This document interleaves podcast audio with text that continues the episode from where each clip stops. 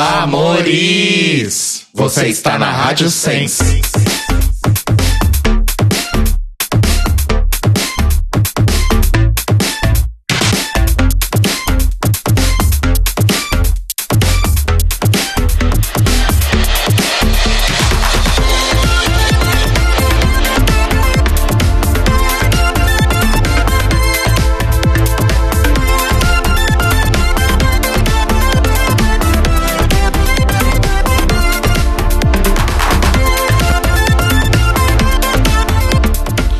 Olá, amores! Ai, eu tinha pensado uma outra introdução.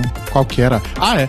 Olá, feiosas! Estamos começando mais um The Library is Open ao vivo aqui na Rádio Sense em sensecast.org. Eu sou o Rodrigo. Eu sou o Telo. Eu sou o Cairo. E estamos aqui para começar aí a nossa maratona de cobertura da terceira temporada de Bullet Brothers Dragula. Agora Dragula. sem o apóstrofo, eu não entendi por quê. O quê? Tiraram o apóstrofo? Tiraram o apóstrofo. Mudaram um pouquinho a marca Drácula, o, o logotipo. Ficou mais feio, eu não entendi por quê. Tipo, antes era mais legal.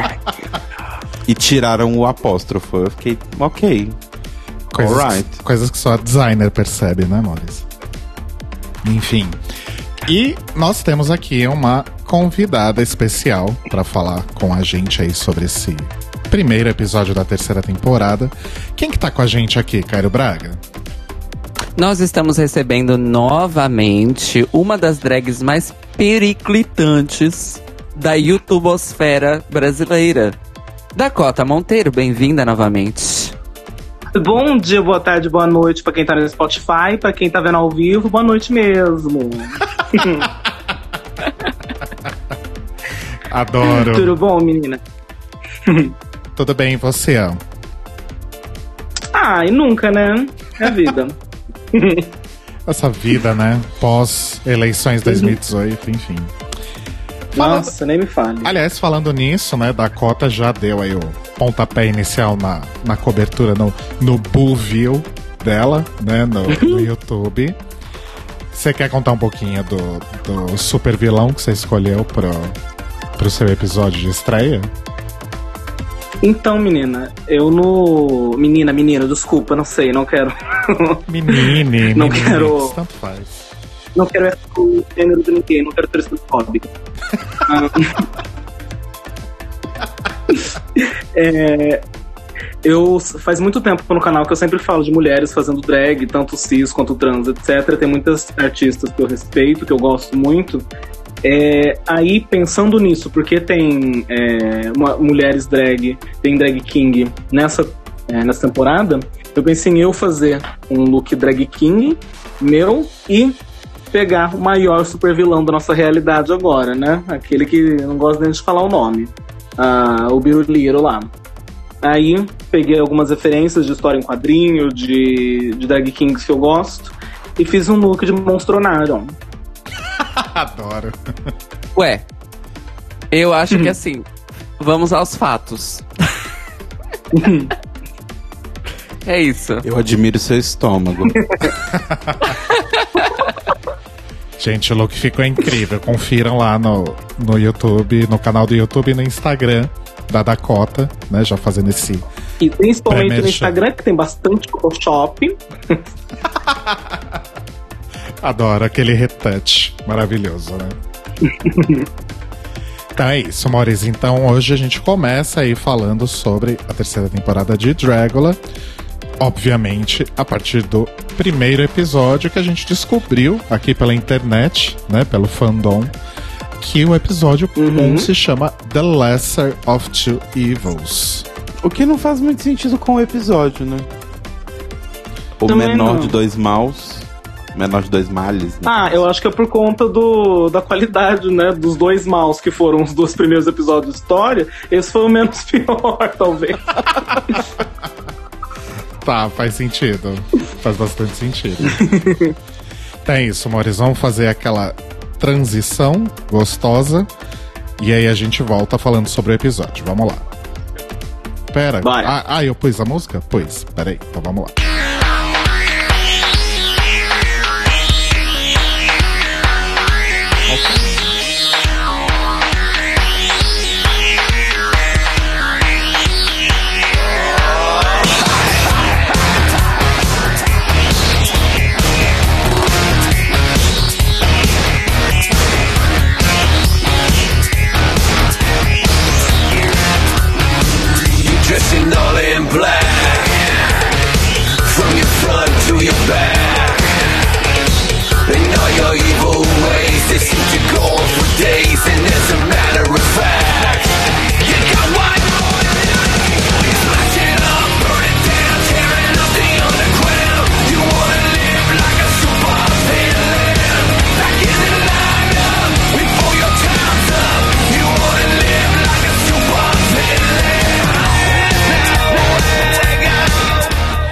Isso, gente. Eu não sabia que música colocar, nunca ouvi essa música na minha vida. Digitei no Google músicas com Super Villain. Veio essa, eu baixei e pus aqui. Espero que vocês tenham gostado. É... Olha, a estética da sorte. Parabéns. Tinha que ser uma coisa meio metal, né? Essa foi a primeira que apareceu. Eu falei, acho que é essa, então. Bateu. É, eu esqueci todos os recados que a gente dá, geralmente, né? Então, primeiro deles, sei, entrem lá é no, isso. no nosso site, thelibrariesopen.com.br, deem esse page view. O segundo recado é que nós somos um site movido a financiamento coletivo.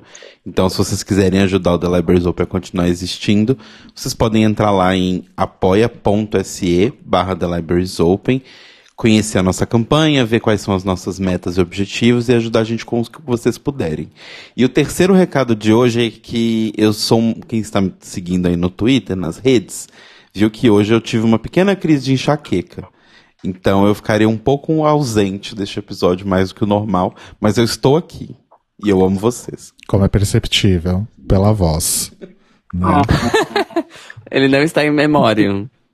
Quase. Ah, eu né, queria dar um recado também. Dá. Pode dar. É que é, eu não tenho financiamento porque não sei, eu não tenho coragem ainda. Eu tenho, eu tenho medo de pedir dinheiro e ninguém dá. Eu vou ficar muito chateado. Então, eu tô usando meu background de designer e tô vendendo uns colantes personalizados com ilustrações minhas. Olha então, só. dá uma olhadinha. Ah, que O bafo. colante é enorme, do tamanho de uma 5. A ilustração é feita por mim mesmo e é R$ 7,80. Ou seja, né, toma vergonha na cara. 7 reais eu sei que você tem. Arrasou. E onde a gente acha? É, lá no meu Instagram tem o link permanente do, do PagSeguro. Ah, é, arrasou. A gente vai colocar o link no post do nosso site, thelibrariesopen.com.br, aí você já aproveita e dá esse page view lá pra gente também. Exato. Ai, obrigada. E é isso. Eu tenho um quarto recado. Eu fiz umas alterações aqui, considerando que a gente vai cobrir a temporada de Drácula, né? Então, isso está sendo substituído por isso. Arrasou. E isso está sendo substituído por isso. Ok. Muito bem. Eu não sei porque que tem esse grave aqui, ó. Mas depois eu tiro, se eu lembrar. É isso.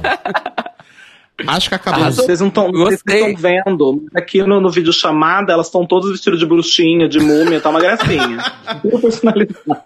Te pendurou umas teias de aranha no quarto. Tá ótimo. Tá, sim, Porque Eu tô de Pai, tô montadíssima. Porque é aquele negócio, né, amores? Já é setembro. Halloween tá, Exatamente. Halloween tá quase aí. Então tá, gente. Então foi isso, Ralouca. Aí, a gente começa a falar do episódio, então, per se, né?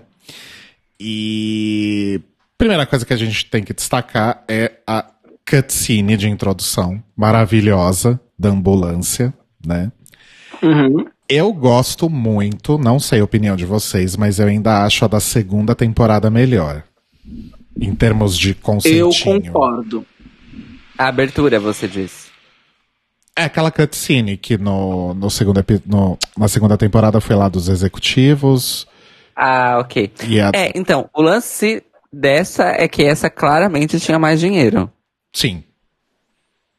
E tem mais Né? uma coisinha que me contaram, me contaram não, né? Porque eu não, não tenho tantos amigos.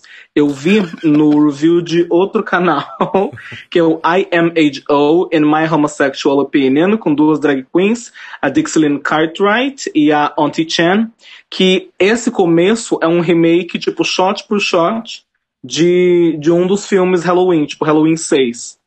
Então, Ah. tipo, é mais uma, uma referência que eu não peguei, porque eu sou cristã. E a minha infância foi com Barbies, não com, com esse tipo de coisa. Mas sabe que agora você Olha- falou? Na real, eu acho que é do Halloween 2.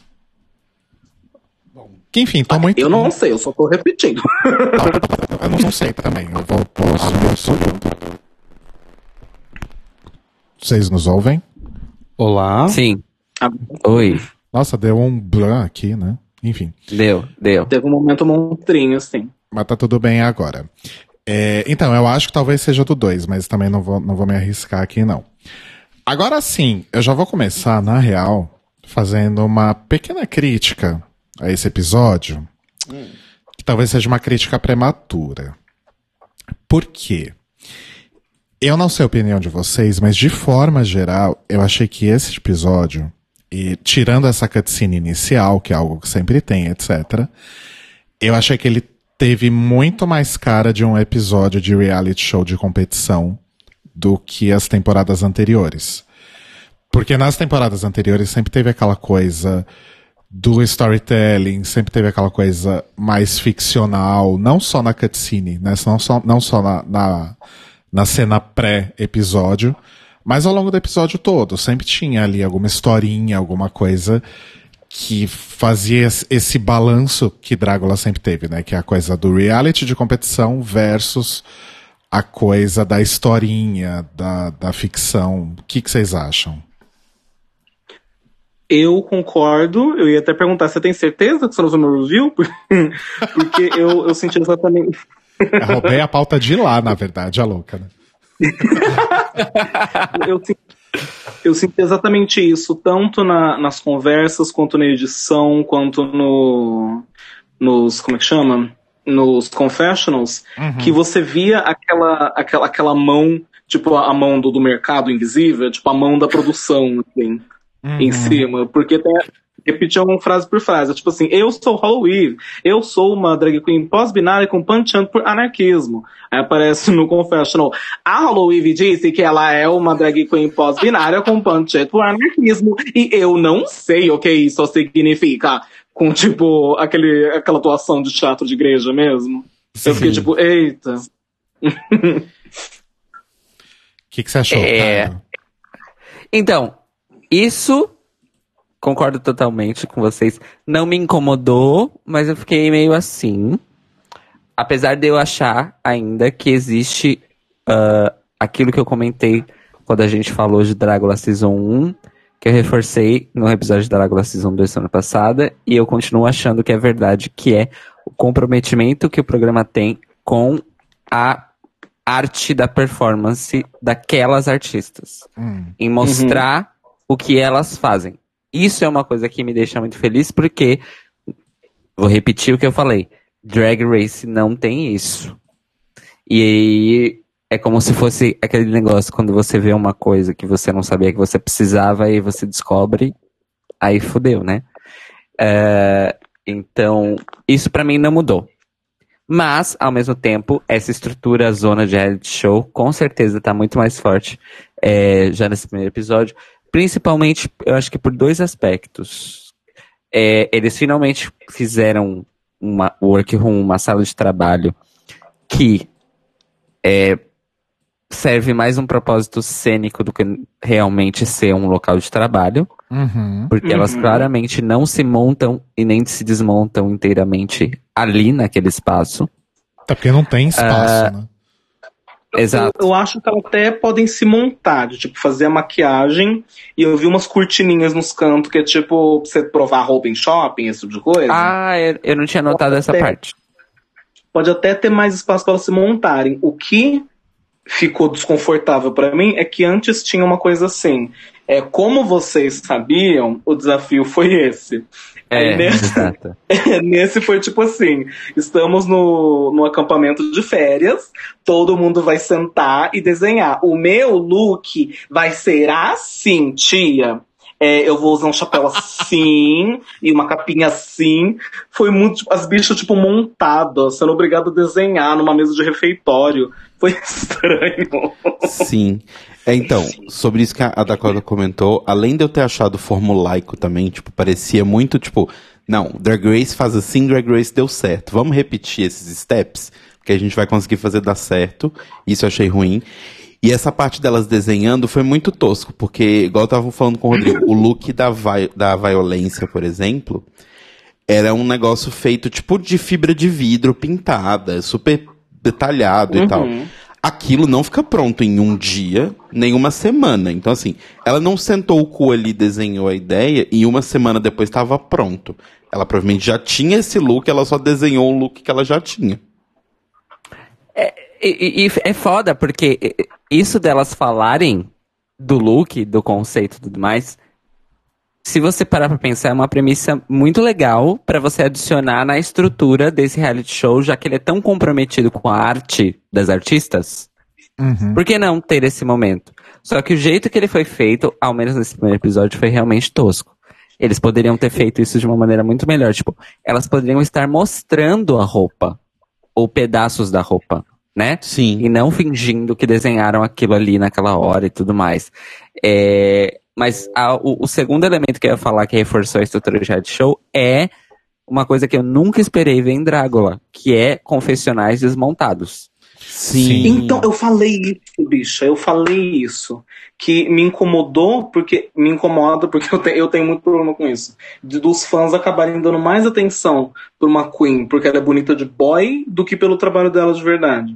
Uhum. Sabe? Eu sinto que isso acontece muito. Você vê beijo, que tem, tipo, Milk. queens que, que são boring. Um exemplo, tipo, no, não teve um- uma arca interessante, tipo a Milan, da Season 4, e todo mundo detesta ela.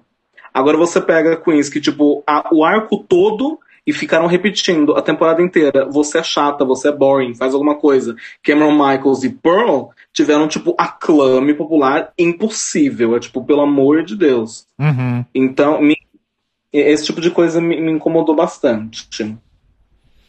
Olha, eu não tinha, na verdade, assim, não tinha me incomodado, porque eu, particularmente, eu gosto de ver ah, a pessoa por trás da drag ou do drag, né? Considerando que temos um King agora também. É, eu acho interessante, sabe?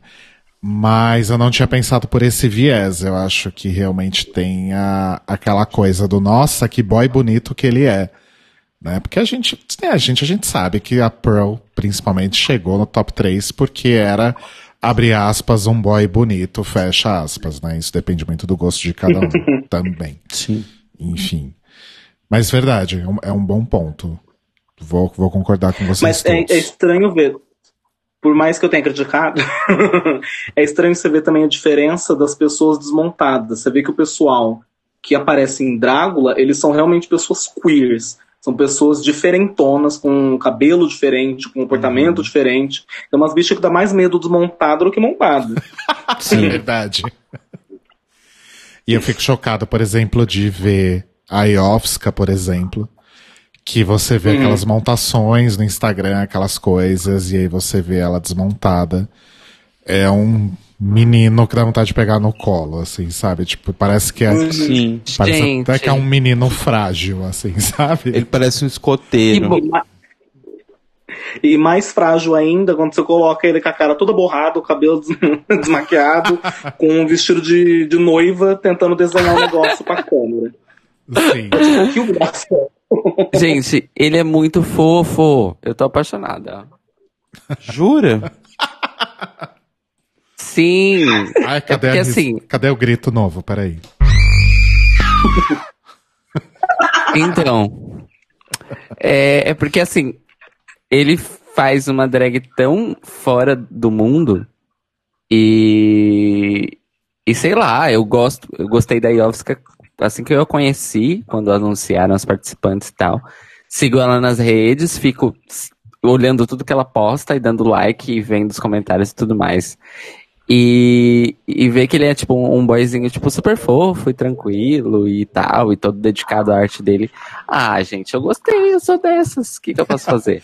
Não, mas eu gostei também. Eu achei ele bem fofinho. Tipo, inesperadamente fofinho, assim, sabe? Tipo. Exato. Exatamente. Quem- Quem eu achei fofa foi a, a Hollow, quando você vê ela com a, a toquinha e o, Ai, sim. o, o rostinho tapado com cachecol. Eu achei tão fofo. Pareceu muito, tipo, onde está o Wally, sabe? Sim, ela parece fofa também. É, Que mais, gente? A gente tem a abertura nova, né? Temos uma. Logo na terceira temporada já temos uma abertura diferente. Pois é. Um beijo Uhum. no Paul, que tá usando a mesma abertura. Como diz a, a, a Mia, que é lá do grupo de, de apoiadores do The Libraries Open no Telegram, a RuPaul usa desde 2009 uma abertura que já era velha em 2005. Sim. né? Antes da abertura existir, ela já era velha. E a gente já viu que em, em UK vai acontecer a mesma abertura, inclusive. Né? Mentira, eles mudaram. Eles colocaram UK embaixo. E as bandeirinhas também mudaram. Isso. Não vão, não tirem o mérito do designer gráfico, por favor. Que imagina pegar aquela abertura que foi feita no, no Sony Vegas, tentar passar aquele arquivo pro, pro Premiere, pegar todos os logos que deve estar tudo em CDR pra conseguir fazer alguma Gente, coisa. Aquele 3D ele foi feito no Word Art e animado no PowerPoint. Essa é a real real situação. Mas. Aliás, é eles filmaram a tela com aquele filmador de tutorial, sabe? E mexeram tipo com o mouse. Os o, elementos. que, o que eu pessoalmente gostei muito da, da, da, assim, da abertura nova e um pouco durante o programa é que eles estão mostrando pra gente uma coisa que as bulê nunca mostraram antes, que é os looks delas. Então, tipo, na abertura tem vários looks delas de terror, assim. Tipo, no meio da abertura.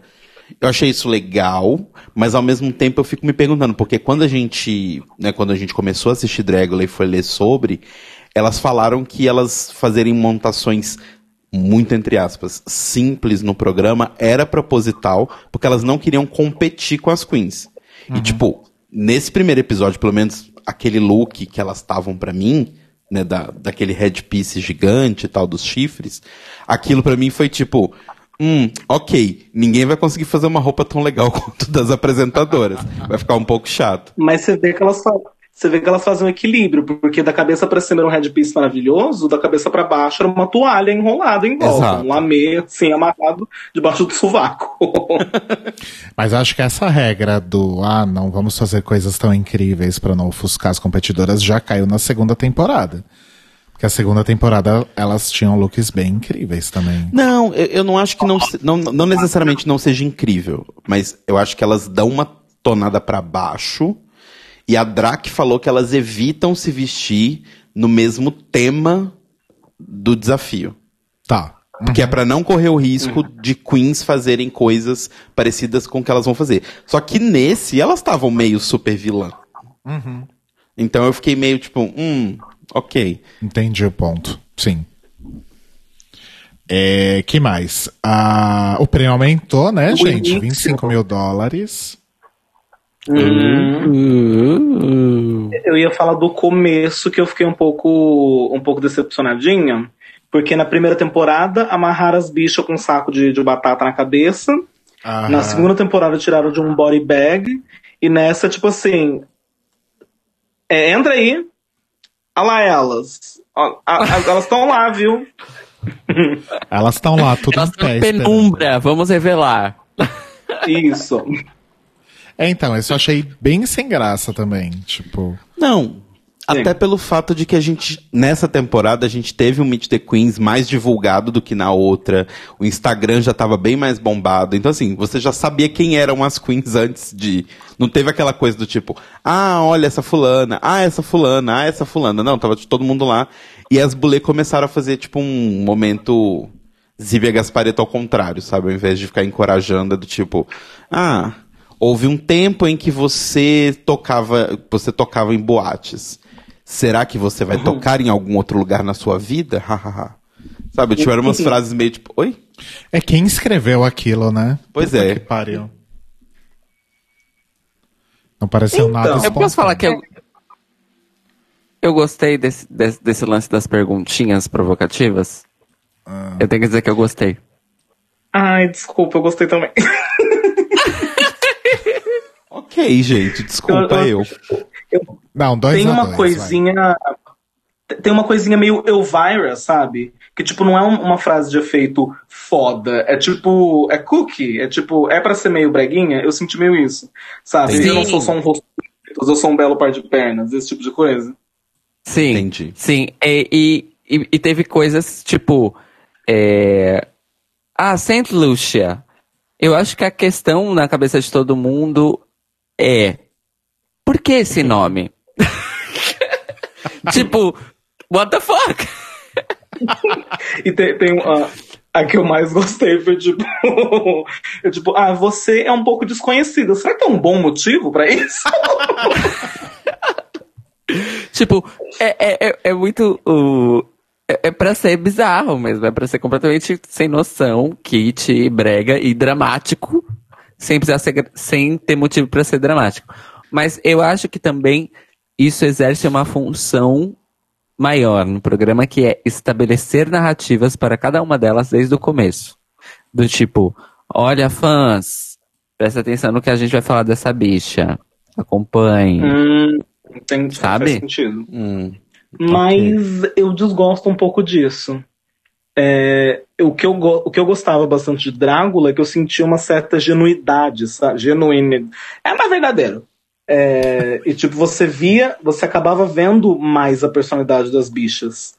Você acabava sentindo nelas alguma coisa, não falavam tanto pra gente. Sabe o que eu quero dizer? Sim. Eu, eu, eu senti um pouco isso É, também, tipo, eles precisavam vender personagens. E acho que Drácula nunca Sim. teve muito isso, do tipo, ah, eu preciso vender um personagem, né? eu acho que talvez eu acho que não não não seria um grande problema se as bichas estivessem dispostas a isso. Mas eu sinto que as bichas lá, pelo tipo de trabalho que elas fazem, elas são meio de boa, sabe? Não são gente barraqueira. Entende? Uhum. Então, tipo, até a- a- a- algumas conversas que tiveram foram, tipo, framed, foram emolduradas como um barraco, mas provavelmente foi uma conversa de tipo assim, nossa, faz sentido, estou te ouvindo. sabe? Ou seja, não foram barracos tão gratuitamente jogados na nossa cara como na, na temporada passada. né? Segunda. Uhum. Sim, Bom, na, na temporada passada as pessoas estavam dispostas a brigar e brigavam. Sim. Quer dizer, tinha uma pessoa disposta a brigar e um pessoal em volta, ou fazendo é verdade, tipo, ai ai, e não grita. Que no caso era a Jamie, certo? A pessoa disposta a brigar. Isso. Inclu- inclusive, né, tem sempre uma pessoa que eu detesto nas temporadas. É, eu já tô detestando a Madeline, detestava a James, eu detestava a Erika também, não, não suportava aquela menina. Jura? Eu sei que Ah, vocês tão, gostavam. Tão fofa. Então, eu acho ela fofa, mas o trabalho me incomoda. Hum, tá. Eu vi, é, um sci-fi, ela, ela entrava de Sail- Sailor Moon barra Mega Man, eu ficava puta. Beijo. Pois é. É, ela era um pouco perdidinha nos temas. É, tipo assim, você gosta de anime? Eu também pego um tipo Junji Ito, que tem anime de terror, mas não. Pois é. Que ódio. Não, e é tipo uma coisa que, que, sei lá, a gente vai falar lá na frente dos looks, mas aconteceu isso até com a Maxi Glamour, né? Que é tipo, ai, eu quis fazer é, uma coisa meio inspirada, Super Saiyajin, domina a Terra. Só que, tipo, miga, eu entendi, mas assim, você vai fazer isso com a toalha de mesa da sua avó? Então. Nossa, e o pior é, tipo assim, eu acho que a toalha de mesa ficaria melhor. Aquilo não foi nem a toalha de mesa, aquilo parecia papel de. papel de, de limpar bunda, sabe? Sei. Nossa, aquele- aquela textura de papel higiênico, péssima. Parecia aquelas. Papel higiênico primavera. Isso. Guardanapo era a palavra que eu tava pensando. um papel higiênico de limpar bunda. Mas sabe o que parecia? Parecia aquelas toalhas que parece uma toalha de renda, que é toda decoradinha, só que é de Sim. papel. De plástico, verdade. Plástico. De plástico. é, então. É, antes da gente falar das Queens, gente, ou Monsters, ou whatever, é, acho que Telo Caetano quer falar sobre a maquete. Ah, sim, a maquete. Então, eu. eu sinceramente Vocês não- amei. gente, vocês não estão vendo a cara da Dakota no, no, no nosso vídeo aqui agora. Eu amei a maquete porque eu acho que ela é o camp, o engraçado necessário. E ela evita certas, certos cortes que às vezes tinha em Dragula que não fazia muito sentido, que era tipo cortes de dentro do, do, do teatro onde elas gravam. sabe? Tipo uns cortes assim da decoração do teatro. Ou sei lá, cortes do Israel olhando pra câmera com cara de morto. Tipo, antes tinha várias coisas que eles usavam como cena de transição que não fazia muito sentido. Agora as cenas de transição são mostrando o, cas o casarão delas, que é uma maquete. Eu achei maravilhoso. Eu tô passada que eu não percebi que era uma maquete. Como assim? Eu, eu tô me sentindo muito burra, gente. Desculpa. Mas aí, gente, eu tenho uma coisa pra dizer. Um, Castelo Ratimbum Feelings. Quem lembra das cenas de transição de Castelo Ratimbum, que também eram maquetes. E. é, mas, ok, a referência delas não foi Castelo Ratimbum, foram os primeiros filmes de monstros, que eram de fato é, maquetes animadas, né, em stop motion. Os primeiros filmes de monstros. É, então eu entendi que essa foi a ref. Que não é pra parecer rea- realista, realmente. É pra ter aquele, aquele lance do tipo, você olha e fala, nossa, mas pera. Sabe? Assim, você Sim. fica com uma dúvida se aquilo é uma casa de verdade ou se é uma maquete. E eu acho que isso é legal e tem a ver com Drácula, na minha opinião. ah, das referências e das propostas estéticas dela. Com relação Sim. à função desse- desses negócios, eu gostei bastante porque eu gostei muito e eu achei uma solução criativa. Muito criativa, inclusive. Uhum. Mas eu confesso que eu amava as vinhetas da segunda temporada com as mãos delas duas. Eu achava muito foda e muito bem feito, Ah, muito sim. bem pensado. É, esse eles fizeram uma nova versão, que é tipo uma das mãos passando numas velas, assim, e apagando as velas, mas ela nem é usada tanto, assim. Uhum. É, não, não tem mais vinheta, na verdade, né? Tipo. É, eles tiraram as vinhetas, isso foi uma coisa chata. Eu gostava das vinhetas. Eu também. Eu também. Principalmente o da primeira temporada, que era o Piches correndo. Eu amava. Ele escorria pra baixo e aí depois ele escorria pra Depois cima. corriam ele pra de volta. cima. Tipo, nem pra Tem que, fazer o piche carrinho, correndo pra Uma baixo. corrida. Exatamente. Gente. Ai, gente. É... A gente só queria dar um shout rapidinho pros cabelos delas no, no primeiro look, com aqueles rabos de cavalo, que estavam Nossa, é lindo. maravilhoso. E quem fez, inclusive, foi Sarah Andrews, uma drag queen que é uma mulher trans maravilhosa, que também vive falando sobre a transfobia em Drag Race. Então procurem, Sarah Andrews, tipo Roxy Andrews. Olha só. Arrasou. Vou até anotar Arrasou. aqui, peraí. Ah, inclusive, rapidinho, você se gosta de design. As perucas, eh, a empresa dela chama One, em, One 800 Takeout. Que é tipo é, 100, 1800, tipo 0800 Takeout. E ela entrega numas caixinhas em formato de, de coisa pra comida chinesa. Sabe? Ai, que amo. Que bafo. Uma gracinha. Ai, mulher arrasa, gente. Mulher trans, mulher cis, ela sempre capricha mais. Sempre. Você vai Amo. comprar uma peruca lá em São Paulo, as bichas te entregam no metrô já, dentro de uma sacola. Já. Sacola do mercado, né? Exatamente. que você tem que pagar.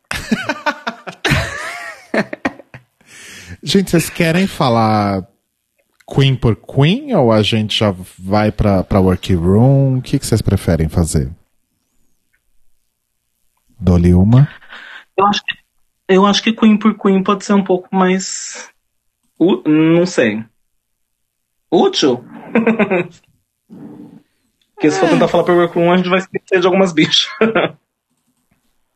É, eu acho que esse risco é real mesmo. Então tá. Eu vou tentar amarrar as três coisas então. A gente fala Queen por Queen, mais coisas que aconteceram na workroom, e já fala dos looks do floor show, pode ser? Sim? Pode ser. Work. tentar fazer tudo isso. Não sei se eu vou conseguir. Temos looks do. Aliás, link para os looks aqui, eu acho. Peraí que eu estou procurando o lookbook. Mas aí, enquanto eu procuro, a gente pode começar a falar sobre a primeira, que é a Madeline Hatter. De Suportável. Brooklyn, 12 anos fazendo drag. É. Suportável. Nossa, Então tá. bicha chata. Tipo, Bicha ah, chata do caralho. Gosto da referência do nome, que é uma brincadeira com o chapeleiro maluco, mas caguei. Eu já não gosto. Ah, eu vou falar. eu amo Alice no País das Maravilhas, mas eu, eu acho uma coisa que tá tão batida que eu começo a ter raiva. Eu fico, eu fico É. tipo hipster, sabe? Eu tenho livro, eu gosto do original. Vai tomar no cu de você. Eu entendo, mas eu, eu, eu entendo a sua dor. Tem hora que irrita um pouco, porque, tipo. Tudo você enfiar uma referência de Alice não deixa a coisa automaticamente legal, galera. Só avisando. Sim, Sim, eu sou um pouco conservadora nesse sentido, que eu gosto do conto. Na hora que começa a ficar emo, na hora que começa a ficar tipo, meu Deus, era muita droga, era muita droga. Começa a querer fazer mais dark do que o necessário e esquece, e tipo, ignora toda a parte lúdica e toda a parte do que representa, eu começo a ficar puta, eu acho pessoa burra. Te entendo, te entendo. Bom, além de tudo isso, ela é chata. E ela aparentemente faz questão de ser chata. É, ok que tem Eles eles. com a intenção de ser vilã da temporada ou ela só é insuportável? Ai, Deus me livre, mas assim.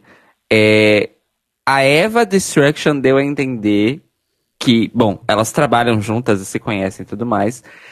Mas naqueles confessionários, inclusive, gente, esse primeiro momento do tipo, ah, estamos na workroom, vamos nos apresentar, cada uma e tudo mais, que tem comentários de uma sobre a outra no confessionário, aquilo é Drag Race 100%. Eu fiquei Sim. meio assustado. Inclusive, eu fiquei muito assustado porque eles fizeram as mesmas decisões de edição que Drag Race faz. Isso é que me deixou muito assustado. É, mas, numa dessas desses recortes, a Eva Destruction dá a entender que a Madeline é chata sim. E que a Eva tá meio que acostumada e já tá acostumada a, tipo, a ignorar e a deixar rolar e foda-se. É verdade. Uhum. Ao mesmo tempo, a Madeline faz um comentário super cuzão sobre a Dólia, é, que ela faz na workroom e reforça no confessionário, que é, é ai, beleza, só porque você é filha da, da, da minha filha não significa que você é minha neta, fica na sua, cala sua boca, fecha seu cu. Aí ela fala isso Você na workroom. cala a boca, Aí vai tomar no cu. Exato. Aí, no confessionário, ela Ela fala. falou isso? Ela, ela falou assim, ela falou assim, ok, você é filha da. da, da- a, a Dólia fala, ah, bom, já que a minha avó tá aqui e tudo mais. Aí ela fala, tá, ok, você é filha da minha filha, mas não vem com esse papo de neta pra cima de mim. Eu e aí a Dólia já. E aí a Dólia já fica tipo, ok, alright. Tal. Aí corta pro confessionário da, da, da Madeline, a Madeline. Ah, então, a Dólia é filha da Victoria, que é minha filha, e isso faz dela minha neta, eu acho, né? E aí ela dá um, um eye roll, assim, pelo arco do céu. Nossa, insuportável a bicha. Eu quero ela fora agora. Eu achei ela insuportavelmente rude com a Iovska sem motivo também. Numa hora. Nossa. Sim. Sim. Ela tipo foi. assim, ai, bicha, você é do Canadá. Só tipo assim, não, a bicha é tipo do México. Aí ela foi pro Canadá. Aí ela foi pro, pros Estados Unidos. A bicha é cigana. Ela viaja pra todo lugar. Ela foi insuportável com todo mundo, na real, né? Basicamente. É! Essa- o único momento que ela não foi chata foi que ela falou assim: Bom, gente, vamos se apresentar então, né? Você, Priscila, já que você tá no meio da mesa, começa você. Acabou. Foi o único momento que ela foi legal. Ah, eu achei que ela momento foi... tava um ela também, que eu achei super simpática. Né? É, eu achei ela simpática quando ela conversou com a Hollow Eve sobre os grampos lá, e a Hollow Eve grampeou o braço dela e blá blá blá. Mas assim, tirando isso, eu acho que é bem, tipo, ai, olha, é o seguinte, a gente tá fazendo o formato, é, o formato de reality show de competição, a gente precisa de uma vilã. E a James e tal foi nossa vilã temporada passada. A gente acha que você parece um pouco o jeito com ela. E assim, 12 anos de drag, você não vai perder fãs, né? Quer topa? E ela foi. Será que rolam uns papos assim mesmo? Não sei. Olha, no nível que Drag Race está hoje, a gente sabe que rola. Não sei Drégula, mas eu acho que pensando os, os como agora estão, né, os como é que fala? Os confessionários e tudo mais, eu acho que eles podem ter usado o conhecimento adquirido aí da World of Wonder, sabe? Hum, que perigo. Hum, eu não sei. Eu acho que talvez pode ser que ela seja mais insuportável mesmo. Porque você, conhe- você conhece, você, sabe dessas pessoas que, tipo, acham bonito o. Ai, eu falo tudo que vem à minha cabeça. Sabe? Que acha que eu não tenho filtro, eu não ligo pro sentimento das pessoas e acho que isso é uma qualidade. Sim. Ah, É, As pessoas que são então- escrotas e falam, ah, eu sou tão verdadeira. Ah, eu sou assim mesmo, É. franca. É, eu falo na cara. É. I didn't came here to make friends. É, é um E, grande tipo, clássico. Principalmente quando você é uma drag mais velha, eu acho que você acaba, quando você tem um pouco mais de tempo, você acaba perdendo um pouco a paciência com, com gente mais nova. Porque quando você é mais velha, você passa por um monte de coisa, você passa por muito mais preconceito, e a galerinha tá um pouco mais paz e amor, sabe? É Eu sei aquela disso que, coisa, tipo, né? tem uma, uma- uma- umas colegas que eu tenho aqui de drag que, tipo, o discurso é às vezes até problemático na hora que você vai conversar com elas, porque elas são de outra época.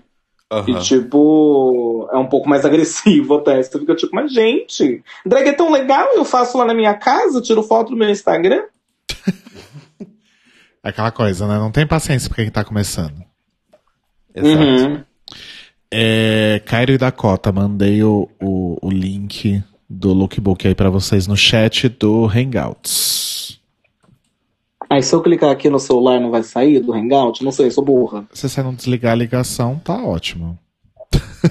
Já Ah, tá muito tá. bom. O look é do. Da Runway já. Tem o promo, tem os looks de promo de confessionário e os looks do, do floor show. Aí, eu não sei se vocês querem falar dos. eu- O promo look, na verdade, eu acho que é também. Não, não é o look que elas estavam na. na- Não, não é. Não é, não é. Não. Então esquece os promo looks, gente. é, depois a gente fala. Fase o promo já também, foi. caguei, né? Se lembrar do look que elas estavam quando chegaram lá, muito que bem. Eu não lembro nenhum, eu acho. Ah, ah, eles não eram muito memoráveis. Acho que o da Iovska era o único mais memorável que eu amei, que chamaram de Dobby, porque era igualzinho o Dobby. Sim. E eu, e eu acho que ela também gostou, porque ela deu uma risada gostosa quando falaram isso. Sim. Mas acho que foi isso. É, eu lembro que a. Quem que foi? Foi a Priscila. Que ela tava com um lenço branco escrito I Love Jesus, que eu achei maravilhoso. achei um belo Eu gostei deboche. muito do casaco do London. Sim. Aquele casaco, tipo, vazado, achei muito bonito. Eu, particularmente, gostei do look da. Não, não era nada, tipo assim, meu Deus, que maravilhoso. Mas o da Eva, o tom de cabelo que ela tava usando e o contraste que ela tava com a roupa de látex e uma saia de caveira meio neon. Sabe? Aham. Eu gostei. E da, da Yovska também precisa nem falar, né? Sim. Pois é. Maravilhosa. Sim. Ai, gente, só pulando um pouquinho os looks. É, Pule. é, eu tô lembrando aqui a aflição gigantesca que eu tive. do- porque agora a gente tem um mini Extermination Challenge, assim como tem um mini desafio em Drag Race. Ai, Eu tenho pânico de aranha. Pânico, pânico, pânico, pânico. Eu não consegui assistir. A gente assistiu o episódio duas vezes. As duas vezes eu tampei meu olho. Na verdade, é a primeira vez você saiu da sala. Eu saí do recinto. Porque assim, não- e não é nem pelo fato dela estar. É, vamos lá explicar. Eles fizeram lá o, o coisinha com os pó compactos e aí a Landon, o Landon Cider, ele tirou o pó compacto. Primeiro que assim, né? Eu tava tão desesperado com a ideia do negócio que elas falaram, ah, tem um pó compacto, dentro de um deles tem uma estrela e dentro de outro tem uma aranha. Eu achei que ia ter uma tarântula viva e ia sair de dentro do, do pó compacto. E pular na cara. lá na cara da pessoa. Cadê o grito? Ai, pera. Até aí tudo bem. Mas quando eu vi que era, tipo, colado, eu falei, hum, ok. E aí quando veio a taça, do tipo, ah, você vai ter que tomar essas aranhas. Porque pra mim o pior é que assim, eu vi que era uma taça, tipo de bombonier, não era uma taça. Então eu fiquei imaginando ela colocando aquilo na boca e as aranhas caindo nela. A minha aflição não é nem ela mastigar, porque assim, caiu na boca, aconteceu isso, mastiga, mastiga o mais rápido que você pode. Pra poder matar todas. Agora, se caiu em você, se caiu no pescoço. Ah. Então, o meu problema era o oposto. O meu problema é, eu gosto de aranha. Ah, Quando- detesto. Quando eu era criança, eu queria ter uma tarântula, e eu até pesquisei pra saber como que faz pra ter, e eu desisti, porque pra ter tarântula você também precisa ter baratas pra ela poder se alimentar. Eu fiquei com. Eu, fi- eu ficaria com dificuldade pra fazer esse desafio, porque eu não ia querer, tipo, matar uns bichos só por, tipo, shit and giggle, sabe? Aham. Eu, eu, fico eu fiquei com mais aflição disso. De tipo, ai, mastiga aí as aranhas. Eu, eu fiquei com dó. Aliás, bom ponto. Esse mini desafio configura crueldade animal? O PETA vai aparecer lá, vai bater Então. na porta dela? Ai, eu ouvi dizer que, tipo, a inseto tem, não tem, tipo, um sistema nervoso igual do, É. do- do- de outros bichos, que, A tipo, de- os, os ossos ficam pra fora e tal. Eu acho que a definição do, do PETA atual é com relação a sistema nervoso. Se o bicho não tem sistema nervoso complexo, eu acho que eles não consideram. Aí pode matar quantos quiser. Basicamente. Olha só. Ou seja, que insetos bom. não estão dentro dessa. Se esse desafio Depois as fosse... pessoas se perguntam por que as Ai. abelhas e as borboletas somem do mundo, não é verdade? Cadê o Então, eu shade, falar. Eu, eu detesto a barata, mas quando você tá com veneno e elas ficam, e elas ficam se esperneando, eu fico com dó, parece que elas estão sofrendo. Eu fico, ai, coitado. Não parece que elas são tipo, meu Deus, meu Deus! Quer dizer, então, que esse mini desafio fosse com camundongos, elas estavam pagando o processinho já. Mas elas não fariam Exatamente. isso. Mas Elas não iam fazer. É. Enfim, seria horroroso. É, Uhum. A gente tava falando da Madeline. Vocês já querem falar da, da performance dela no Floor Show? Tô vendo Pode o ser. look aqui. Cadê o look? Sumiu, gente. Ah, tá. Era Looks, aquele looks, look looks. meio bruxa, meio da cara verde, né? Eu tipo, amei igual porque ela. o look que ela entrou, só que com a cara verde e com os chifres. Isso. Eu. É tipo, catsuit, big hair. Eu adorei que ela falou, ah, eu vou me inspirar na Hela do Thor e tal. E aí ela me aparece. aí ela me aparece parecendo, sei lá, um cristal de. Eu nem sei que cristal é roxo. O que eu sei é. Eu não gostei desse look at all. At all. Hum. Ah, eu, Achei não, eu, não achei, eu não achei tão ruim, gente. Não, definitivamente não é do, dos melhores. Ela ficou safe, mas talvez eu teria colocado no. Não, não teria colocado no bottom. Acho que foi safe mesmo. Não acho que foi tão ruim assim, principalmente perto de outros que a gente vai falar já já, né? Sim. Então, mas pra mim ser boring é pior do que ser ruim. É, porque o ruim pelo Eu- menos tentou, né? Porque acho que faltou criatividade, na real, né? Exatamente. O look mal feito mostra a falta de habilidade. Uma pessoa que sabe costurar, sabe fazer cabelo, sabe fazer headpiece e faz isso, parece. ah, Sim. Eu te Sei lá. entendo, concordo. Se bobear, o look dela de. Não, o look de entrada também não tava lá tão interessante assim, tava? Não. É como Catsuit, você- big hair. É como a Saint Lucia fala pra ela, tipo, bom, você tá me criticando aí, mas tô olhando pra você, 25 anos de, fa- de 12 anos de drag, não parece. Exatamente. Esse é, esse é o novo Shade Button. Tá, então acho que a gente já malhou bastante a Madeline. Vamos para o Landon Sider, né? É um, é um grande marco na história aí dos reality shows de drag queen, porque temos agora um drag king. Olha É, só. então, essa temporada de Drácula tem eu tenho um vários, tesãozinho, né? tem vários e vários e vários marcos, né? Porque assim, a gente tem não só uma, como duas mulheres cis, ou talvez, Opa! é, então, não, não, não, não, não. Temos duas não pessoas, temos duas pessoas nascidas com vagina dentro de uma competição de drag. Uma não binária Hollow Eve e uma mulher cis até onde nos foi dito. É isso mesmo, Cairo? Ah, Sim. o Landon? O Landon. E. né, então, não só uma, como duas. E ainda por cima, Drag King. É tipo muita coisa na mesma temporada. A RuPaul demoraria até a 35 temporada pra colocar uma dessas coisas. Sim. Eu acho que só vai entrar depois que o RuPaul morrer e mudar de dono o programa. É, já foi uma luta pra colocar uma mulher trans lá, né? Pois é. Agora. E ainda é sobre aque- aquele, Ainda aquela naquelas. condição. Você pode ser trans, mas não pode ter peito. É sempre assim. Ah, é? Sim. O problema da RuPaul é tipo que ela acha que as transições são tipo é, drogas de, para atletas, sabe? É como se fosse um tipo de vantagem. Ué, mas a. Entendi. Ok, que o especial de Natal talvez não conte, mas a Sonic tava no especial de Natal e ela tem peito, né? Então, mas é aquela coisa, né? É... Damage control. Tá. Sim.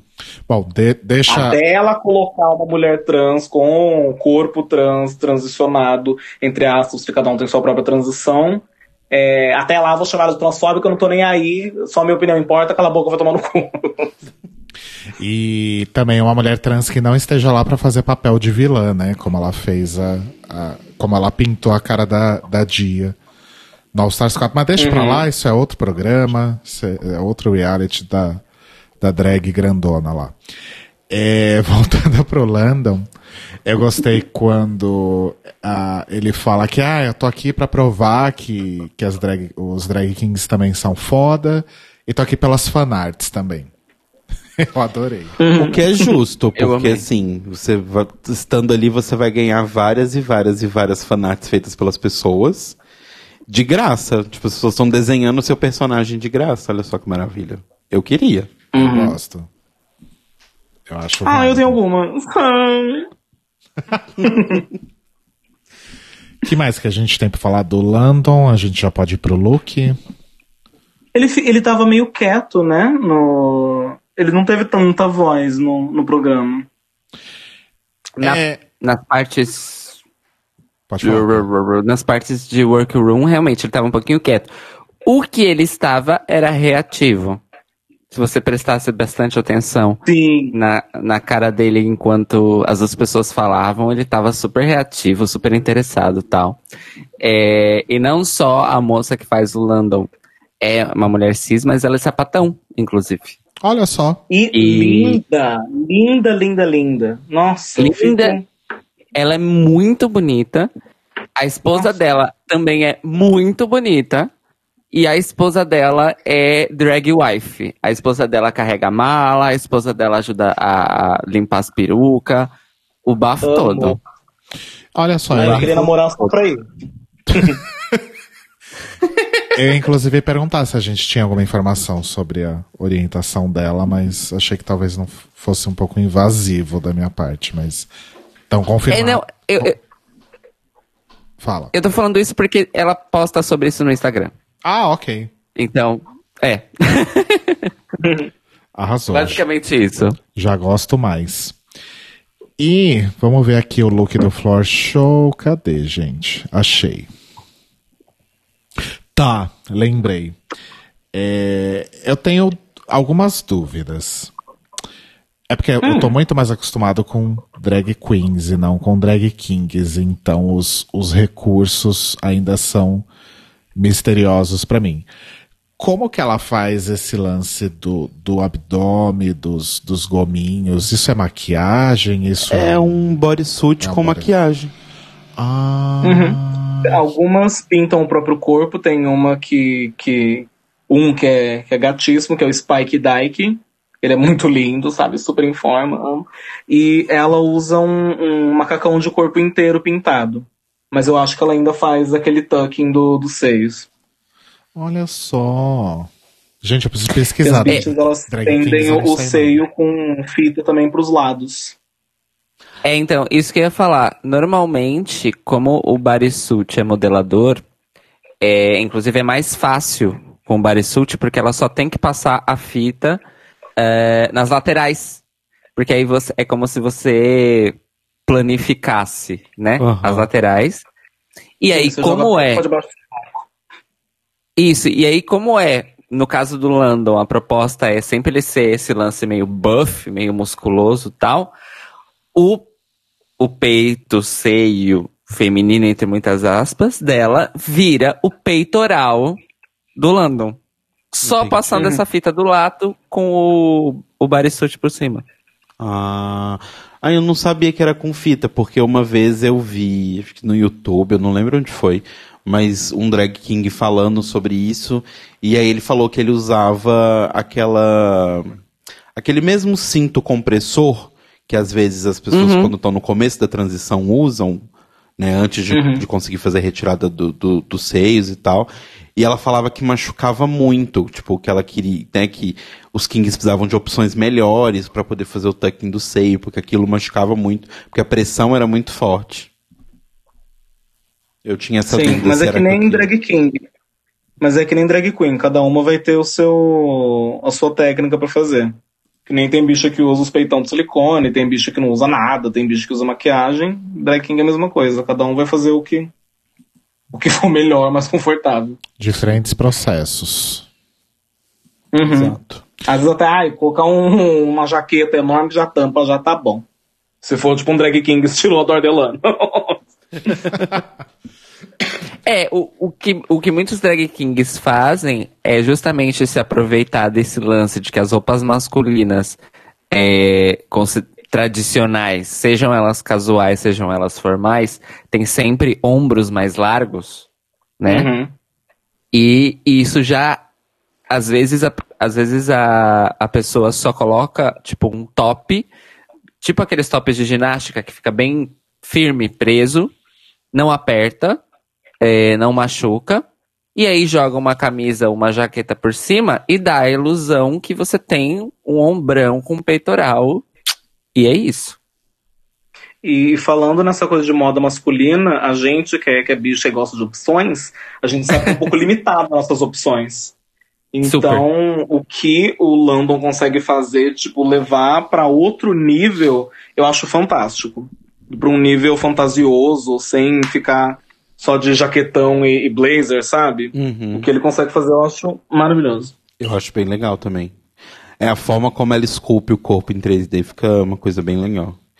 É, Uhum. Eu queria só, em um pequeno adendo aqui, trazer a minha, o meu, minha posição enquanto pessoa do chat da comunicação com os ouvintes, Claro. que nós recebemos uma mensagem direta em nosso Twitter do Zé Targaryen, dizendo: Gente, estou na Bahia e tô amando o programa. Manda um beijo pra Dakota, amo os vídeos dela. Boa noite. Boa noite, Zé, seu lindo. Olha só, beijo pro Zé. Boa noite, linda. Beijoca. Eu adorei, Zé Targaryen. Zé Targaryen. Gostei muito. Mas enfim, gente, a, a gente ena- enalteceu o Landon e a técnica e etc, etc. Mas esse look a gente gosta? Do pescoço pra cima, sim. Da cintura pra baixo, nem tanto, sinceramente. É, quando eu vi pela primeira vez, eu achei que era uma coisa tipo Úrsulo, sabe? Tipo, uma Úrsula da Pequena Sereia masculino. Tá. Depois eu fui ver no Instagram que a, o vilão que ela tava fazendo é de uma célula, acho que de câncer que, que ela já teve. E Nossa. foi algo pessoal que ela teve que ir contra. Então, o conceito eu achei super legal e achei que seria ótimo se a gente pudesse saber disso. Olha. Caralho, que loucura. Interessante. Nossa, eu, é, a premissa é muito foda. Mas com relação ao visual, eu concordo com a Dakota. E é foda porque, assim, é, a gente só sabe, né, de tudo isso, dessa premissa, porque depois ela foi lá e postou no Instagram, né? Não sei se talvez, de repente, ela tenha falado sobre isso durante o, o julgamento e não, não entrou na edição final. Não sei, né? É, talvez. Eu perdi a maquete, então não sou uma boa referência. Até porque, cadê minhas anotações aqui? Mas a, o Landon ficou safe também, certo? Ficou safe. Ficou. Ah, é, então nem, nem, nem falou nada na passarela. Verdade, verdade. Mas enfim, arrasou. Espero muitas coisas. Espero que Landon chegue bem longe e me introduza. ah, mais um detalhezinho, rapidão. é, ele estava usando as botas de góticos de 1993 Ai, meu Deus. e não colocaram ele no bórum. Achei, Olha só. achei incoerente, Ai, meu Deus. me prometeram e não cumpriram. As botas de Club Kid. Uhum. Gente. Talvez elas tenham, talvez elas tenham anulado essa regra porque é uma regra o quê? Escrota.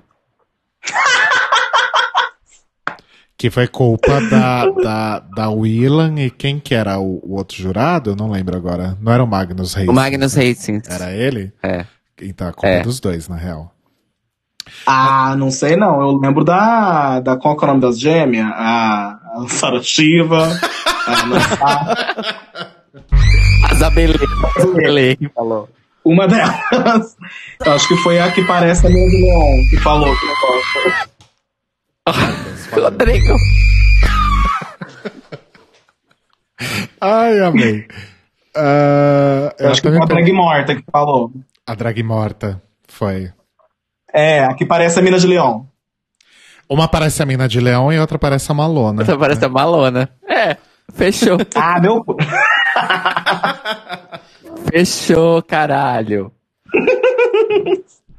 Mas enfim, espero mais de London e vou pesquisar mais sobre drag kings para não ficar passando vergonha aqui no programa. Depois a gente tem a violência exclamation point. É, uma pergunta que eu não sei se, se alguém já falou sobre isso e eu esqueci ou enfim. Ela tem alguma coisa a ver com a Dex exclamation point, com a Violet Chat, que Eu não achei nada sobre. não, porque a Violet Chat que é Porque eu não da- pesquisei, então. É, eu não pesquisei também. Não, não- acabou não dando tempo. Você sabe, Cairo? Olha, eu não sei, mas. Até porque, é, ela, como é até que eu porque posso ela, dizer? ela é de Boston, né? Ela não é de Atlanta, Georgia. Atlanta. É. Hotlanta. É. Já posso começar Não dizendo sei, eu- que. Hum, pode falar. Desculpa aí. Não, eu, não, eu realmente não sei. Não sei. Eu acho que é uma, pode ser só uma coincidência. Uma- Eu acho que deve ter, porque eu não quero acreditar que duas pessoas escolheram esse sobrenome ridículo. Então, mas aí eu tenho uma coisa pra dizer. Eu tenho uma Diga. coisa pra dizer que é um, deta é um detalhe, detalhe assim, detalhe. Tá. Detail. Detail. Tão pequeno de nós dois. Em RuPaul's Drag Race, em RuPaul's Drag Race, a Dex aparecia no GC, o nome dela, Dex Exclamation Point, escrito por extenso. Sim. Em Drácula, a violência tá escrito como violência! E o ponto de exclamação, de fato. Sim, porque esse é o nome das duas. Só que os imbecis de Drag Race não, não pensaram nisso, né? É tipo. É tipo. É mais ou menos a história da Carol com K. Exato. É tipo, ai, nossa, Carol, como escreve seu nome? É com C ou com K? Bom, o nome é Carol, Carol com, com K. Então acho que você pode pensar aí como que escreve. Deduza, né? Enfim, o que eu anotei sobre a violência aqui é que parece que ela tá assustada o tempo todo. Sim, Uhum. mas eu queria dizer que eu achei injusto ela estar no bórum. Amém. Concordo super. Porque, assim, primeiro que tava bem feito pra caramba a roupa. Segundo Muito. que ela foi uma das poucas que criou um conceito original de vilão, que não era copiando nenhum vilão, que já existe. Thank you. E, Thank you. e terceiro que, assim... Ai, não, porque... Eu não tô lendo como... Looks costume to me. eu não tô lendo como Nossa. super vilão. Tipo, gente, desculpa, mas isso é um super vilão daqueles super vilões ridículos. O Homem-Aranha tem vários super vilões assim. O Batman tem vários super vilões assim, que são coisas ridículas. Nossa. Você assistiu o meu review? Você tem certeza que você não assistiu? A gente jura que a gente Eu falei não viu, exatamente. bicha. eu, eu falei exatamente isso, porque ele mesmo falou: o vilão é o exato oposto do herói. E um herói, por exemplo, que é dark e tipo, meu Deus, meus pais morreram, eu sou rico, vou bater em todo mundo, que nem o Batman. Os vilões são, tipo, mega coloridos e esdrúxulos. Exato. Eu acho que super. Eu, eu acho que, tipo assim, se. O que eu acho é que ela ficou muito bonita do pescoço pra cima. Que ela podia ter feito, tipo, um cabelo mais bagunçado, talvez, uma Sim. cara um pouco mais maligna. A ideia da Mas Fifi, o conceito e a roupa, eu achei bafo. a ideia da Fifi pra mim era genial, que era ela, tipo, fazer um cabelo que fosse, tipo, vermelho, com detalhes brancos, como se fosse a gordura da carne, em forma de V. Igual o colete tinha uma forma de V, Uhum. seria muito Com aquela legal. widow peak, ser bafo. É. Aquele, aquela hairline que desce, faz um Vzinho, ser bafo. Sim. Mas assim, eu achei muito injusto ela estar no bottom, porque o dela não tava ruim. Não tava ruim mesmo. Não. Então, Tinha um, eu não, não vou. Não vou falar quem, porque não chegou o momento, mas tinha uma bicha com uma fantasia de tiazinha. Sim. E depois a gente chega lá. sim, verdade. Eu chegar. tiazinha. Mas assim, isso que a Dakota falou do, do- dos vilões coloridos que fazem oposição aos heróis que são dark, sérios e depressivos, isso é muito verdade, gente. Todos os vilões do Batman são coloridos, não há exceção. Até mesmo o, o Duas Caras, é, ele tem aquele lance de que ele sempre anda de terno e tudo mais, só que o lado dele, que é o lado é, queimado, é em cores vivas. São roxos, Sim. são laranjas. É, e a gente tem o vilão com a roupa mais ridícula de todos os tempos no Batman, que é o Charada. Puta que pariu. Sim. Que eu super Sabe? usaria. Eu acho bafo. É, que assim, Que o, o, Fifi o Cha- O'Hara já usou, inclusive, né? Sim. Exatamente. Eu acho lindo, lindo, lindo. O Charada que tem duas, dois trajes principais. Um é o, o, o suit, né? Completão com os, os pontos de interrogação. E o outro é o colan, né? Sim. Que também Uhum. é com a estampa de, de ponto de interrogação. Ou seja, são duas roupas que são roupas de. É. É a família prima da família Exclamation Point. Inclusive, falando em família, é, Sam acabou de nos informar aqui no chat que Dex e violência não têm relação nenhuma. Ótimo. Obrigado, Sam. Tava Good. com essa dúvida.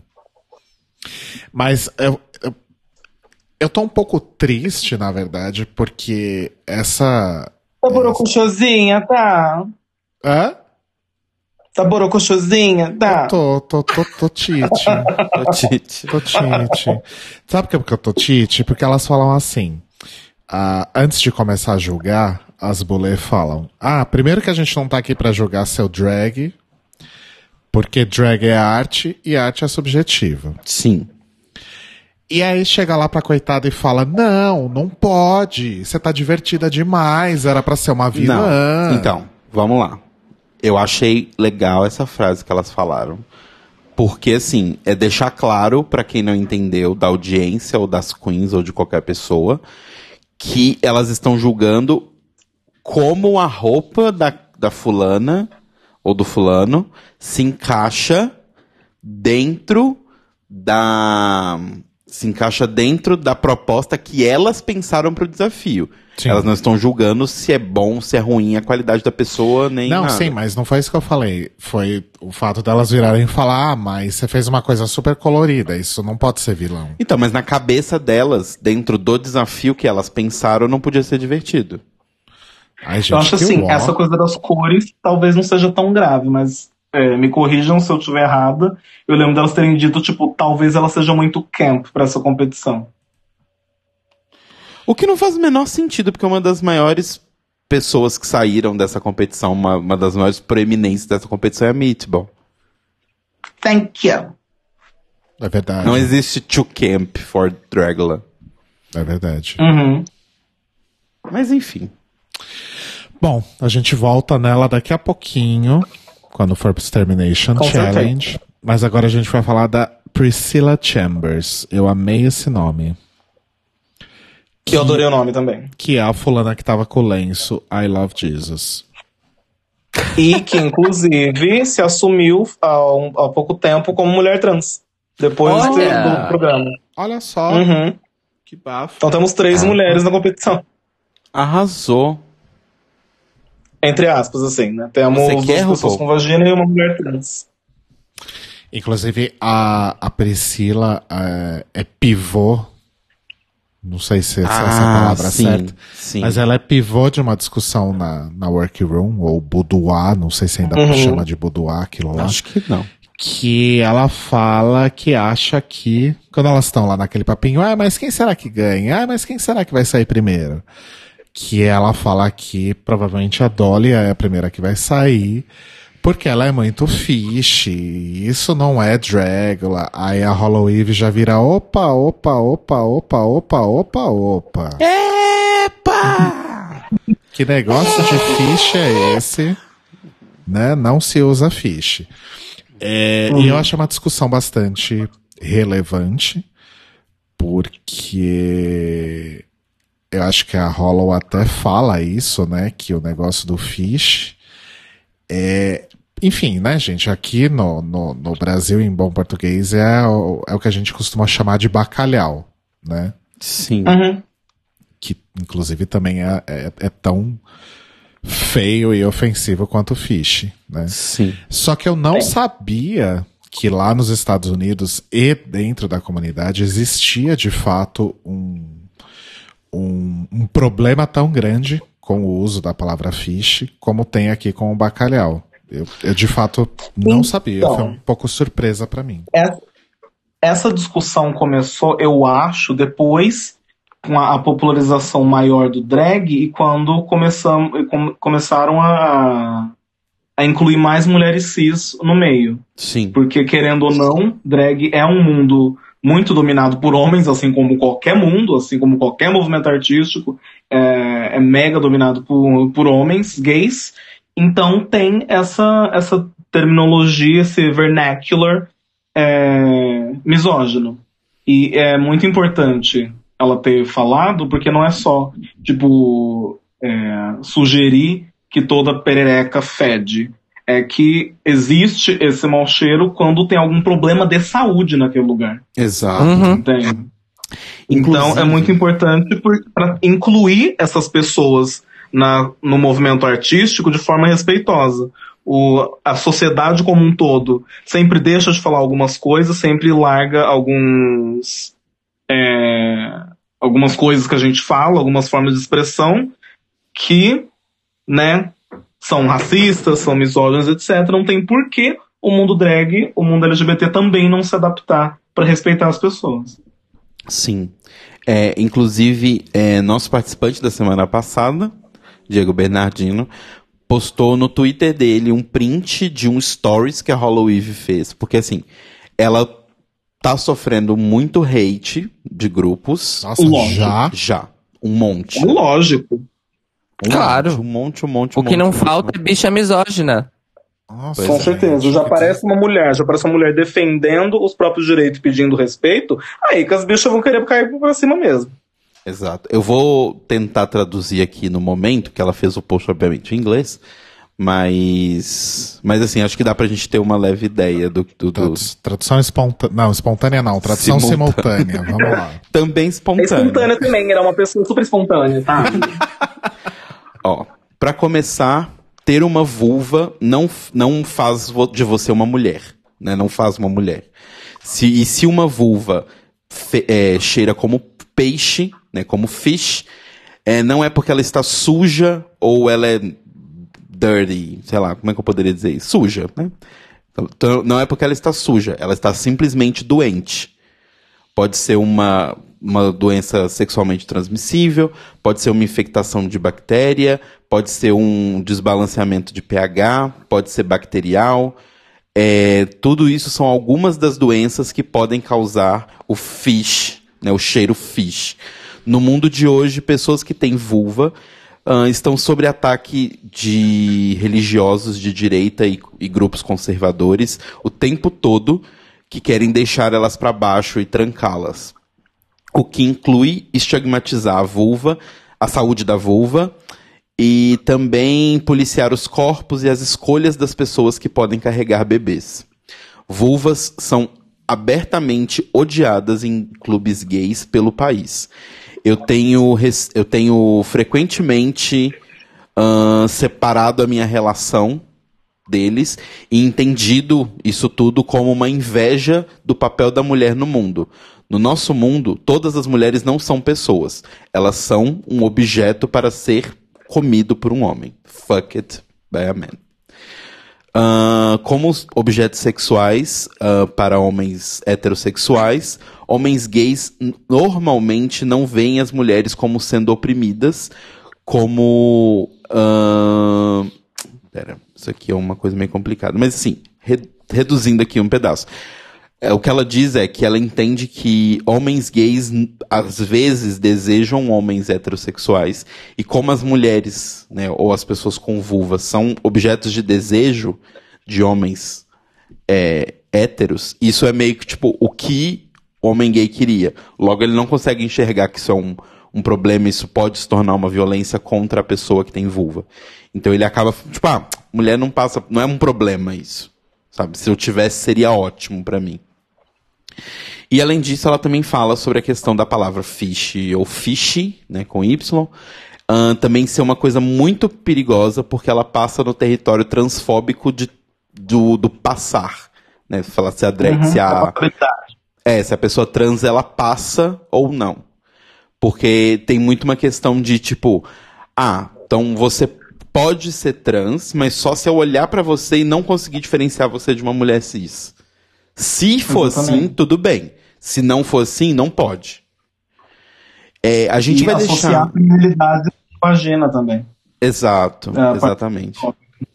Aí no final ela só termina falando que estigmatizar partes do corpo de membros da comunidade LGBT e forçar essa questão da passabilidade é completamente errado e a palavra fish ou fish deveria ser parada de usar pela comunidade urgente, porque ela é uma palavra arcaica. Está na hora dela ser expirada do nosso vocabulário. Caralho. Eu vou colocar no chat aqui pra, pra todo mundo ver o post, o nosso chat aqui rolando no tlk.io barra chat. E também vamos colocar no post do episódio.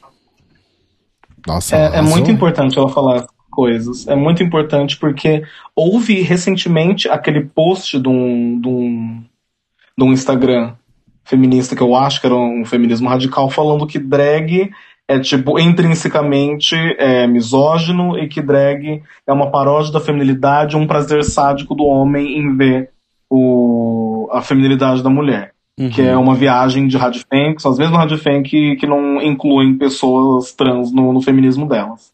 Mas é, uma das coisas que eu sempre falo e que eu, eu gosto de, de reiterar é que a gente tem que aceitar e permitir que mais mulheres participem do movimento drag, porque existe uma, uma misoginia dentro do, da comunidade de, de quem faz, não da arte em si, a arte não é tipo misógina intrinsecamente, mas tem muito homem fazendo. Então é muito importante que tenha cada vez mais pessoas com vagina e mulheres dentro do nosso movimento artístico para que a gente possa crescer, que a gente possa aprender a não ser misógino e ser um espaço seguro para todo mundo sabe? Ser um, um, uma forma de arte disponível para todos. Que não. Uma mulher não pode, tipo, querer fazer drag, que é uma coisa super comum e super divertida, mas não se sentir confortável pela falta de, de receptividade, de respeito da parte das drag queens homens. Entende? Então a presença dela nesse programa é muito importante para mim. Arrasou. Arrasou muito. E, e assim, né? A gente tem as reverberações que a gente já falou sobre aqui hoje, que é quando acontece uma coisa dessas, quando ela traz essa discussão pro programa, depois leva essa discussão para ser aprofundada nas redes sociais dela, é bom, né? Porque chama é, chama exame de sangue, né? No meio das pessoas. Você coloca um reagente lá, as célulazinhas podres começam a aparecer, né? Pra ficar evidentes. É, então, assim, é, por exemplo, no grupo de Drácula Brasil, tá rolando uma limpa, os, porque os moderadores são super é, radicais com relação a esse lance de respeito, é, são aliados trans, entendem o discurso da Hollow e tudo mais, e eles aproveitaram esse momento que as bichas aproveitaram para ser abertamente misóginas e escrotas pra fazer uma limpa. Não sei se radicais seria o termo, mas acho que são justos, né? É- é- Radical não é um termo ruim, vamos deixar de pensar isso. Não, mas eu não quis dizer nesse sentido. Eu quis dizer que é super justo banir pessoas que tenham esse tipo Sim. de comportamento. Não acho nada radical, seja pro bom ou pro mau sentido da, da Sempre palavra quando eu radical. penso em Assim, gente, feminista radical, eu imagino uma feminista andando de skate, fazendo manobras. Uhul, radical! Surfista. Aí, eu Radical, meu, radical. É. Inclusive, enfim, ó. incluir, incluir tipo de discurso no, junto com a arte é algo muito que afeta as pessoas. Eu, eu recebi muito, eu já ouvi muitos comentários, gente, ah, a Dakota milita demais, ah, pra Dakota tudo é racismo, por isso que eu parei de seguir ela. E é ótimo, sabe? É uma delícia. É tipo, é tipo virar o mundo com um filtro. Adorei. Uhum. É, gente, enfim. Hollow Eve, eu já gostava dela antes, por causa da estética do trabalho dela e das performances. Depois disso, viado. Sim. A gente vai voltar na Hollow Wave já já, mas agora a gente vai falar sobre o look da Priscilla Chambers. Ela é super caipirona, né? Ela é super. É South. Inclusive, eu tava percebendo, dando uma examinada, tudo nela tem, eu acho que ela faz. Eu acho, na hora que ela abre a boca, eu acho que ela, tipo assim, burra que nem um saco de pedra, parece, na hora que ela fala. Mas você vê, a estética dela parece sempre uma paródia daquela coisa republicana americana do, do sul. Tem sempre uma estrela, tem sempre alguma coisa a ver com o exército, com, com a Sim. bandeira dos Estados Unidos. Eu acho super legal. Uhum. Isso eu E- achei bem interessante. e é- Pode falar, cara. Não, pode falar. Eu acho que você vai falar o que eu falaria. Pode falar. O que, eu ia, o que eu ia comentar, na verdade, é que quando ela tá fazendo o sketch na, na workroom, ela fala, né, que ela até pensou em fazer alguma coisa mais Trump, mais laranja, mas aí ela decidiu ir por esse outro caminho que faz uma crítica meio que da, me- da mesma natureza, assim. Sim. Então, Mas eu adorei o look dela, porque eu achei que tem uma vibe do Patriota do Watchmen. Só que o Patriota é uma versão drag. olha É só. uma, ela é, citou a Tank Girl, que eu achei ótimo também. Sim, é, a Tank Girl. E, e- ela parecia pra mim uma, uma versão da América, né? A super-heroína América ah, vi- vilã. Tipo, sei lá, uma versão da América vilã. A América é a, a nova Capitã América. Né, que é a É América Chaves. tipo, ela, apare, ela aparece no é, Amor Sublime Amor, não é? I like to be in America, okay, pra mim na América. é, meu desculpa. Ai, gente. Adorei o cruzamento de refs. Eu gosto assim. Agora sim, gente, eu não sei, entendo toda a proposta, mas eu não sei se achei um look tão interessante assim. Desculpa eu. Eu, eu vou falar que eu gostei. É, é porque eu sou Eu- a pessoa eu achei- do conceitinho. Eu gosto de conceitinho. Eu, eu gostei porque eu esperava menos. Ok. Não, tipo, verdade. eu não esperava, tipo, tanto a atitude quanto a qualidade do look, as ombreiras, etc. É, foi que, pra mim, pareceu bastante coisa de super-herói. E, tipo, entre super-herói e Robocop. Sim, verdade. Eu, e. Pode falar. eu concordei um pouco com o ilustrador lá, gatíssimo, que ele entendeu a ideia, o conceito. A premissa que ela usou é muito foda.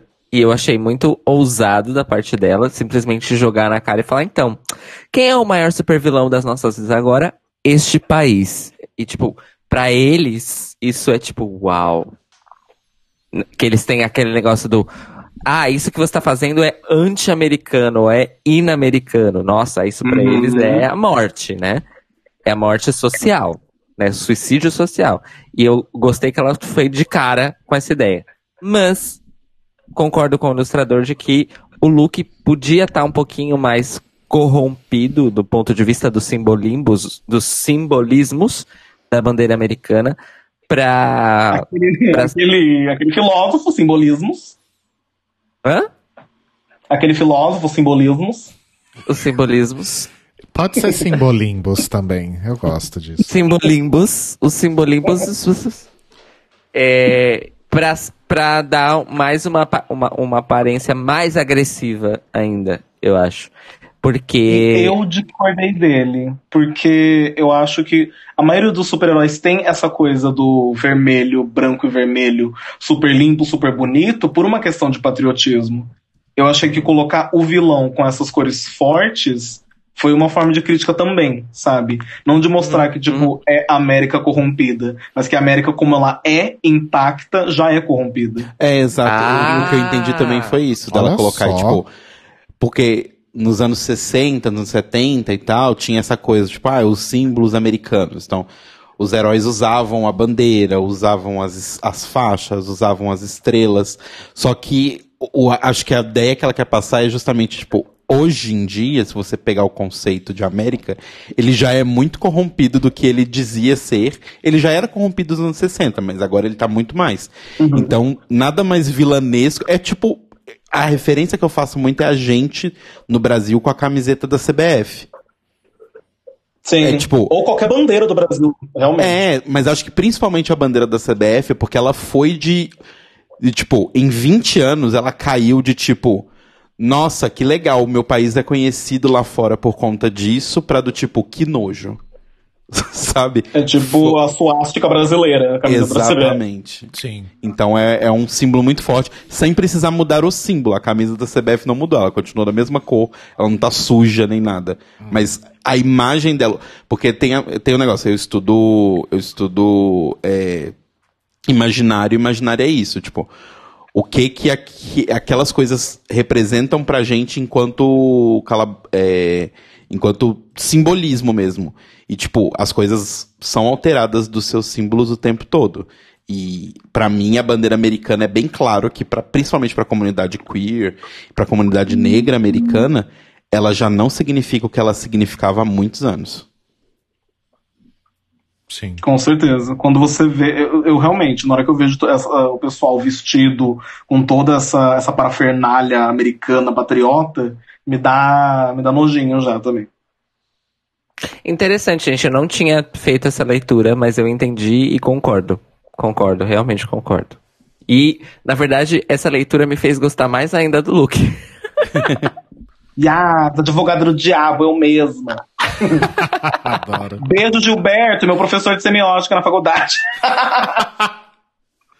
Ai, gente. Bom, aí depois a gente tem a Iovska. A gente já falou um pouquinho dela, de como a gente achou ela fofa, etc.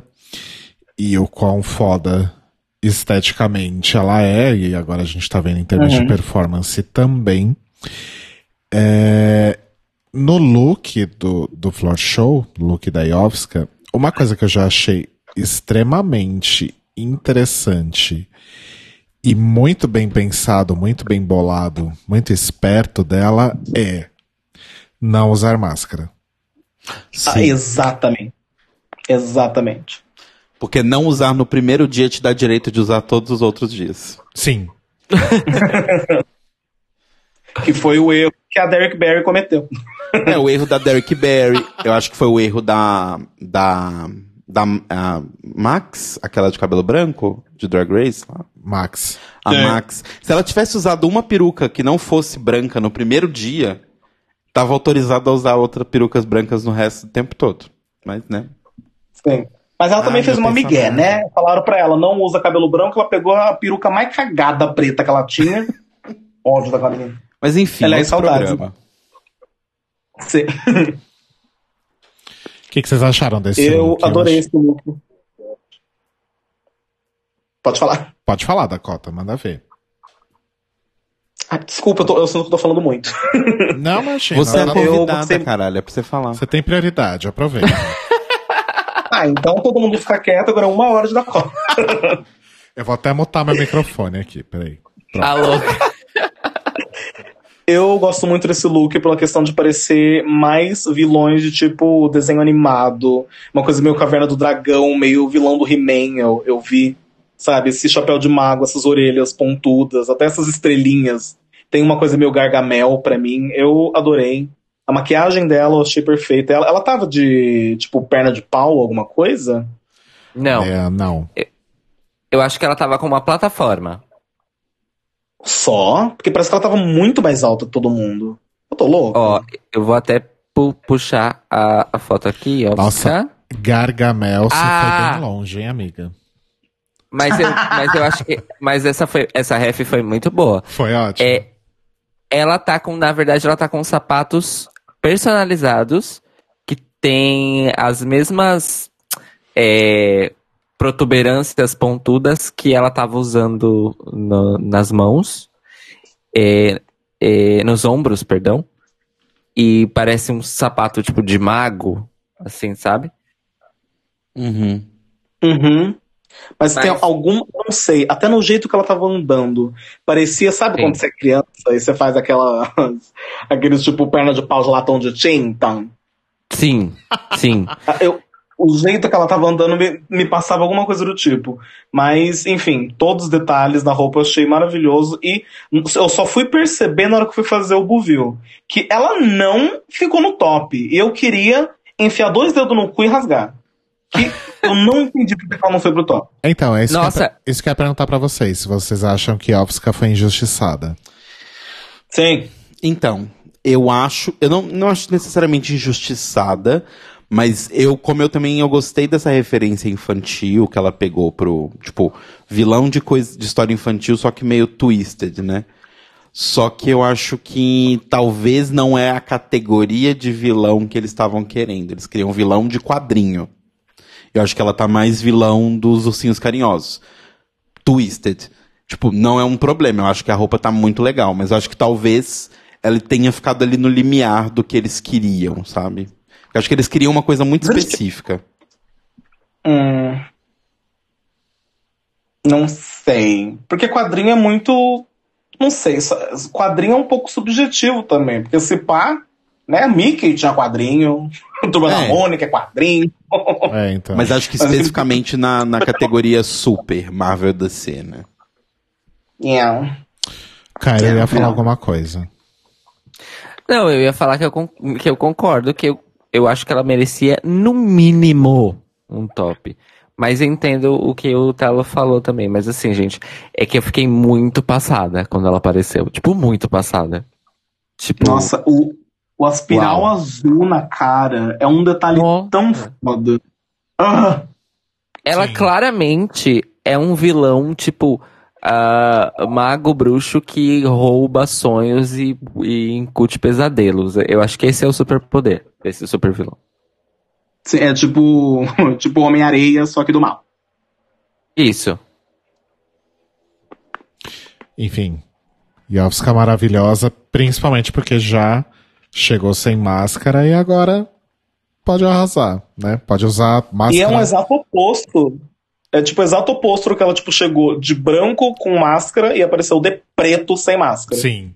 É tipo, se ela planejou isso, ela foi muito esperta. Se ela quiser E deve usar, estar planejando. se ela quiser usar umas máscaras feias igual da Monique, também já tem licença poética pra isso também. Tá. Agora a gente Designer! Designer! Ai, gente, delusional. Convince yourself. É, agora a gente vai pra Dahlia Black, que é a filha da Victoria. Como ela gosta de lembrar bastante pra gente. Aí alguém fala no confessionário, eu não anotei quem foi. Tipo, gata, Victoria não ganhou É a Priscila. porque faltava personalidade e em você também não tô vendo nenhuma, alguma coisa assim, né? Então, É não? Então você já nota, tipo, de uma forma geral ali na workroom, você já nota que as pessoas já estão com um ranço gratuito da Dólia. Não sei se só necessariamente por ela é, ser filha da Victoria, mas por ela aparentemente mandar muito bem, pelo menos no Glamour, né? Hum. O É. que que vocês acham? Eu vou falar que a entra... o look de entrada dela foi o mais interessante que eu vi ever. Que parecia tipo a filha emo do, do Drácula. Sabe aquele Drácula que usa vermelho, tem aquela, aquele cabelo branco em formato de coraçãozinho? Sim. Não sei, não lembro qual, qual o diretor é esse. Mas ela parecia tipo uma filha desse Drácula. De resto, é tudo meio parecido pra mim. Tá. É. E, e eu gostei do look dela do Floor Show, apesar de ter achado que ela não merecia ganhar, ah, considerando que tinha Eva, Eva e Ovska, mas enfim. É, mas eu achei, eu fiquei bem impressionado com o look dela de Floor Show. Bem não. impressionado mesmo. Eu, eu assim. Eu não daria vitória pra ela. Mas eu super consegui entender porque ela ganhou. Porque é justamente isso. Eles estavam procurando especificamente uma coisa de super vilão. E ela estava mega super vilão, sabe? Tipo, ela tinha o negócio da, da do, a aparência que é cookie, mas ao mesmo tempo é sexual, porque a gente sabe que, né? Quadrinhos, durante muitos anos, as mulheres eram só corpos no quadrinho ali. E eu acho que tinha uma, tem uma coisa da- do negócio da letra, a gente não pode esquecer disso, que eu acho que é importante, que é o símbolo do, do, do vilão, que eles levaram isso muito em consideração. E ela tava, eu acho que. na Porém, o- Hum. eu achei o. Ela colocou a letra, mas a letra tava colocada com aqueles strass em linha de, de colocar em celular, que Aham. não tava bem feito aquele dedo, gente. Ah, é. Desculpa. Eu acho que, que tem questões de, de execução, sim. Mas eu consigo entender por que que ela ganhou. Não seria a minha escolha. A- eu ficaria muito mais entre a Priscila e a Eva. Mas eu consigo entender Uhum. o porquê que eles deram pra ela, sabe? Então, é, eu entendo o- a questão de conceito, mas eu ainda né, tenho, um pouco, tenho um pouquinho de Michelle Visage em mim pensando, é um fucking maiô com cinto. Sabe? É tipo uma coisa que passa pela minha cabeça que, tipo, se fosse uma mulher trans fazendo esse tipo de look, iam chamar ela de preguiçosa por não se esforçar bastante. Ai, Eu acho. Será, Dakota? Porque assim, ok, é um maior com cinto, mas as botas parecem interessantes, os chifres, a capa. A maquiagem Tipo, tá pra mim, pareceu meio A maquiagem Assim, eu não, não achei legal também. feio, mas eu achei genérico. Eu achei que, tipo, não diz Dolia Black. Diz, tipo, é, é aquela coisa que eu tenho também com a Vitória. É uma coisa, tipo assim, qualquer pessoa podia ser isso. Aham. Ok. Justo. É, acho que é como o Cairo disse, tipo, não era um look pra ganhar o desafio, né? Cairo? Sim, Senhora. Senhora. senhora. Então tá, obrigada. É, vamos seguir então. Não, é isso! É, é isso! É isso, meninas. Muito obrigada. É isso, eu gostei, mas não gostei. Eu gostei do look, mas não achei justo que ter ganho. Mas não pra ser o look vencedor, ok. É Saint Lucia, de Atlanta, Georgia. É, eu não sei o que falar dela, gente, na real, desculpa. Eu só achei. Rapidinho, tô tentando lembrar. Eu só achei interessante. Ah, teve uma coisa legal de Workroom, que foi um papo que rolou na última temporada de Drag Race também, que é ah, diferenças de budget pra se produzir pra temporada. Sim. Que acho que a Saint Lucia, se não me engano, ela fala que ela tinha, sei lá, 500 dólares. Essa é a Maxi. Ah, essa foi a Max? Inclusive, eu ia trazer essa questão. As duas, Então eu queens, realmente não tenho nada pra falar sobre a Santa Lucia, obrigado. as duas queens negras. As duas queens negras não tinham dinheiro para a competição. Uhum. Dakota. Seus, porce- seus, seus, seus comentários sobre. Você, Deixa, como, é uma você, como- coisa. você como uma drag queen que também não tem dinheiro, ó louca, né? É real. eu, eu, tipo, eu não posso, eu não tenho como, tipo, splurge em muita coisa. Então, o que eu aprendi, a, eu aprendi a fazer muita coisa. Então, assim, eu não tenho, eu tenho uma apenas peruca de lace dentro das 30, das 30 perucas que eu tenho, porque eu aprendi a me virar e fazer uma peruca ficar boa sem precisar pagar por um lace. Eu aprendi a costurar o mínimo para conseguir fazer a, as minhas roupas e aprendi a me maquiar com Ruby Rose, com, com maquiagem de 1,99. É uma coisa que acontece e é uma coisa que eu vejo que é, uma, é um diferencial. Para mim se tornou uma vantagem, porque eu me forcei a, a ser uma pessoa criativa Sim. Uhum. por conta da, da, da falta de recurso. Que eu acho, inclusive, o que você vê nesse look da, da Santa Lucia é que é basicão, é bem basicão, mas tem, tem conceito. É, isso Sabe? que eu ia falar. Porque, assim, pra mim, esse look da Saint Lucia é um dos melhores looks da Runway. Porque ele é simples, ele não é ultra mega complexo, mas ela está cuspida e escarrada, sem precisar copiar uma vilã do Demolidor.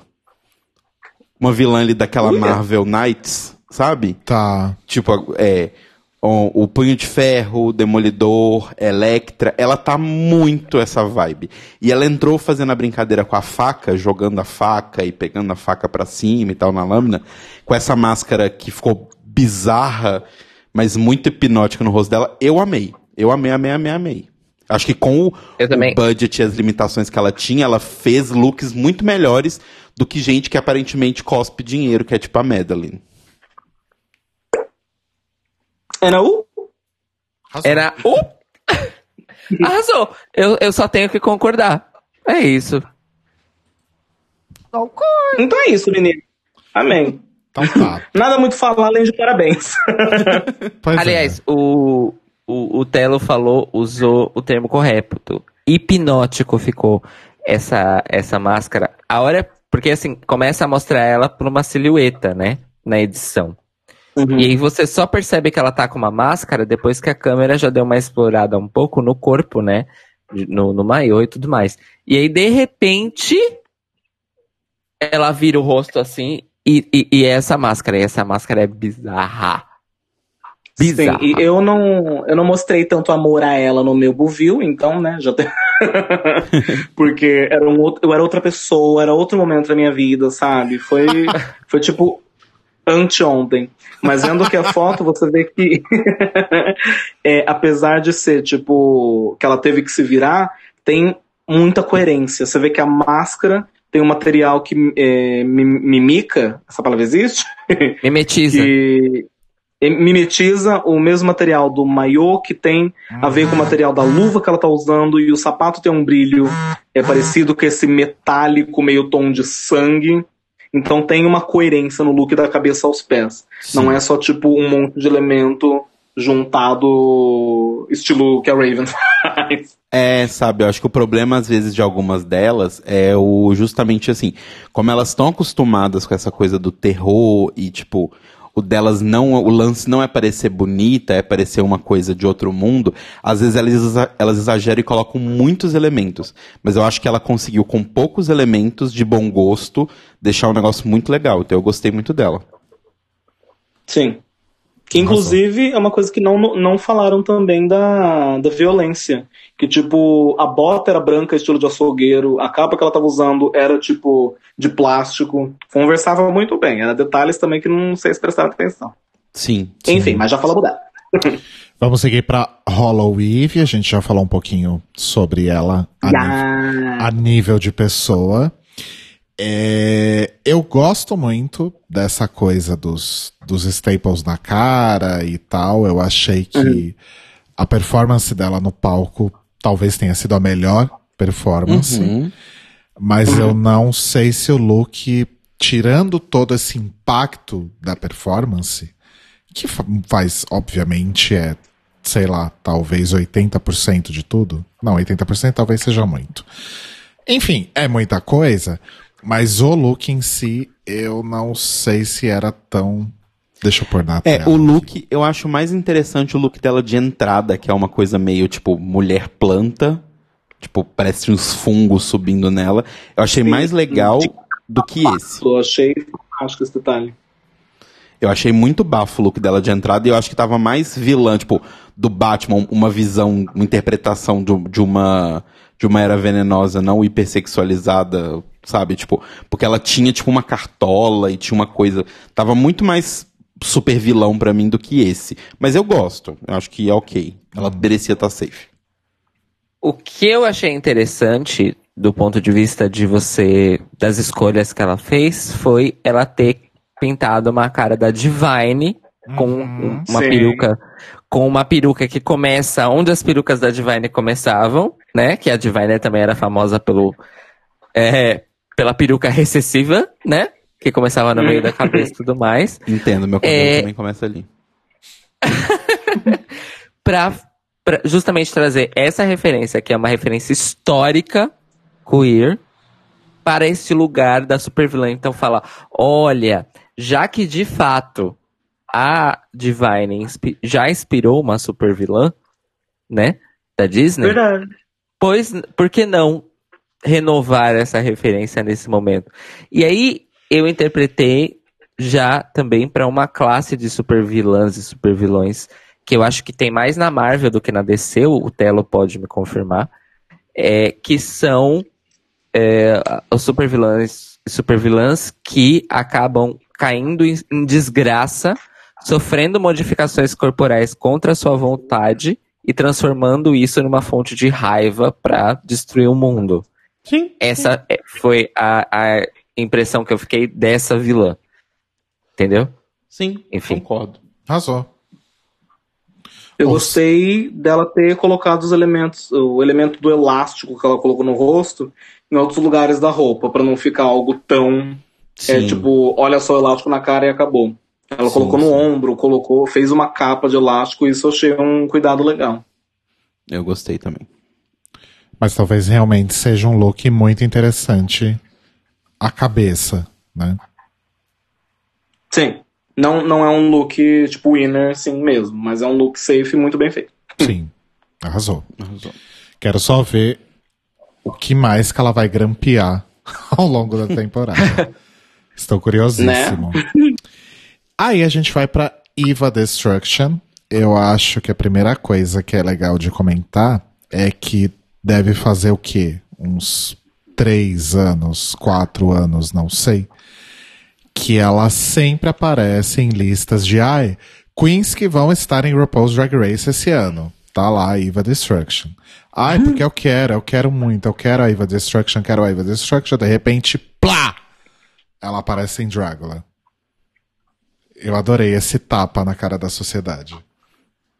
Sim. E tipo, eu acho sinceramente bom ela não ter entrado no RuPaul's Drag Race, que é limitar muito ela. Ela tem potencial muito maior do que o Drag Race pede de uma pessoa, sabe?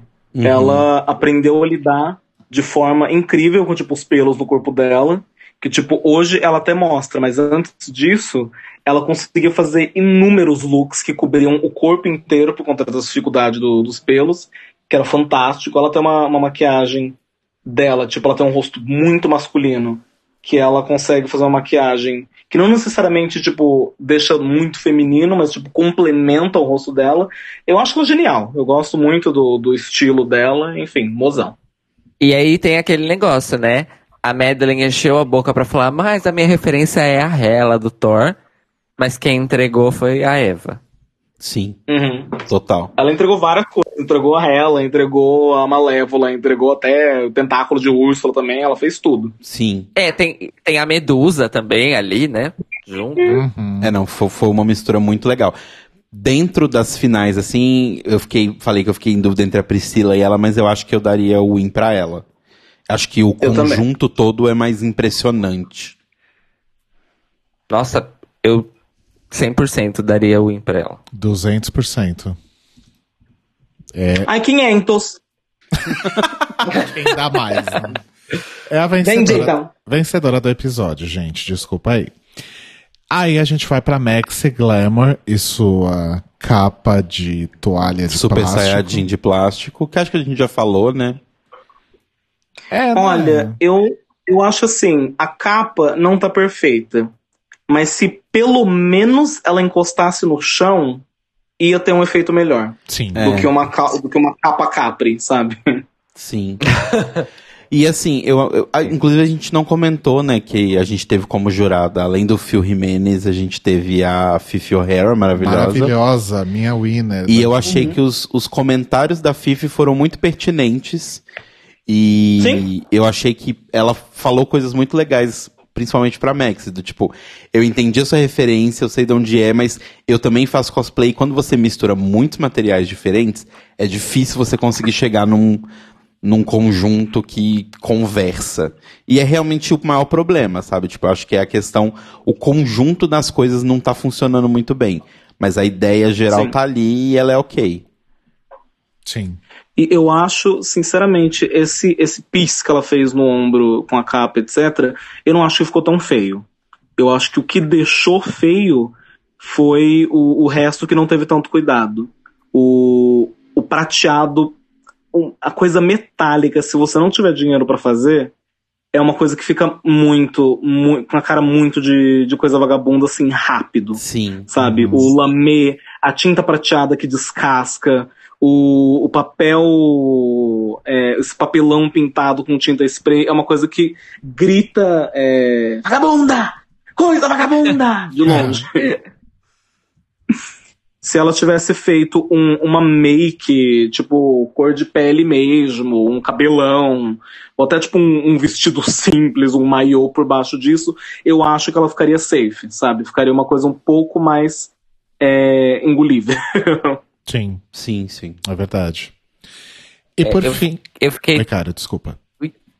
eu fiquei triste do, do look final dela ser ruim, porque na workroom, quando ela falou o conceito, era super tipo, uau, que interessante, né? Vamos ver, então ela vai vir futurista. E aí. Verdade. Bom. Eu lembro, só rapidinho, lembrando da terceira temporada que a Carmen falou uma vez: If this is what the future of drag is, I feel for my children. Like, Tem isso. Por fim, a gente tem a Louisiana Purchase. Ah, é próxima, né? uh, tiazinha. Fecha essa bundinha e Entenda, vem. entenda a referência, entenda a ideia, entenda a coisa mulher gato, vilã dos anos 40. Mas realmente, gente, não tem nada de super ali. Tipo, é Não. bem basicão. Tá bem feio, inclusive. Não, eu não acho que tá feio, está muito interessante. Só que você vai Ai, comparar com o resto das pessoas, desculpa, mas assim, é, é, o- é, o, é o que a Dakota falou, sabe? Tipo, você pega ela e a Maxi, por exemplo, a Maxi fez um trabalho que não estava legal. Ok, o conjunto final não ficou legal. Mas pelo menos ela tentou fazer um conceito interessante. Esse conceito é tipo. A Max errou porque mirou longe demais. É, esse conceito pra mim é, tipo, muito pedestre, sabe? Tipo, é muito, E, muito, tipo, muito, muito pedestre. E, e outra coisa, a bonita vai vestida de Dita Von Teese. Basicamente isso. Ela foi vestida de Dita Von, Dita Von Teese. Depois Foi da- criticada porque, porque era vilã, mas não era super. Achei super coerente esse, esse, essa crítica que fizeram com, pra ela, porque realmente. E aí, quando chega no bottom three, eles salvam ela e mandam a violência. Pelo amor de Deus, Pois gente. é. Pois é. Uhum. Isso eu achei que E não eu- eu fez acho- sentido. O que eu fico mais é, triste e mais puto é que o desfile dela, na minha opinião, foi um dos melhores, sabe? Sim. A É apresentação, o movimento de corpo, o jeito que ela, tipo, tirou o zíper devagarinho e mostrou o rego, sabe? Ela, ela tem uma consciência corporal muito legal. Então, talvez foi isso que salvou ela. Mas, tipo, se ela tivesse com um outfit, tipo, ma- maravilhoso, imagina o que, que ela não podia, como que ela não podia servir. Sim. Sim. Bom, Mas eu não sei se ela rende muito, não, viu, gente? Espero, espero, não sei se espero estar errado também. Mas eu achei fraco perto das outras, de algumas das Sim. outras ali. É, porque assim, e, e ela nem tem a desculpa do tipo, ah, mas é porque eu gosto de fazer uma coisa retrô e isso poderia realmente ficar simples. A Bora fez uma coisa retrô na temporada passada, naquele desafio da cidade lá do Velho Oeste, e tava incrível, Uhum. sabe? Sim. Então eu acho que não é uma, uma desculpa, desculpa. Ah, desculpa, desculpa, desculpa. Então tá É, bom. e fora que, fora que pela estética dela, se ela quisesse fazer uma Betty Boop do mal, nossa, gente. Sim. Por favor, né? Sim. Seria interessante. Ela podia fazer essa coisa vintage é, mais destruída, sabe? Alguma coisa do tipo. Pega o vintage e dá um twist. E não pegar o twist e dar uma vintejada. Sim. Porque vamos falar a real. Ela tava com uma variação do look de entrada dela. Uhum. ela tem, ela evoca a, a participação dela no Drácula evoca essa coisa que os Bullets têm, que é do tipo da diva, dark, é, mortícia, vampira, esse tipo de coisa. Mas se ela não sair disso, que tipo é bom, mas se ela não conseguir sair disso, fode. Fica Sim, sim. fácil. Sim. E Bom, gente, então é isso. Quem ficou safe foram Hollowayovska, London, Madeline e St. Lucia. A Dólia ganha o desafio, como dissemos. E no bottom fica a. Já esqueci o nome da fofa. A Louisiana. Louisiania. A, a violência e a Maxi. Aí a Louisiana é salva por algum motivo. E ficam violência e Maxi para o Extermination Challenge, que é pular de paraquedas de um avião a 18 mil pés. sim. Dakota, você que é uma Qual foi a drag. reação de vocês?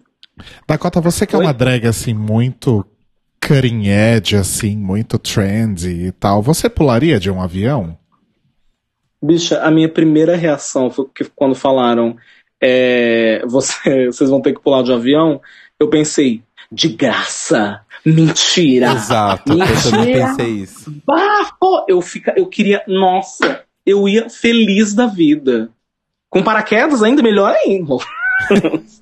Melhor Pra ainda, mim- né, Bi? Sobreviver Nossa, pra sem contar a paraquedas eu já história. pulava. Pra sem mim, paraquedas eu já pulava. Tipo, take me out of my misery. Mas com paraquedas, é, melhor ainda. Pra mim, o mini Extermination das aranhas foi um bilhão de vezes pior do que pular de paraquedas. E bem mais barato, né, Bi? Vamos pensar. Pois é.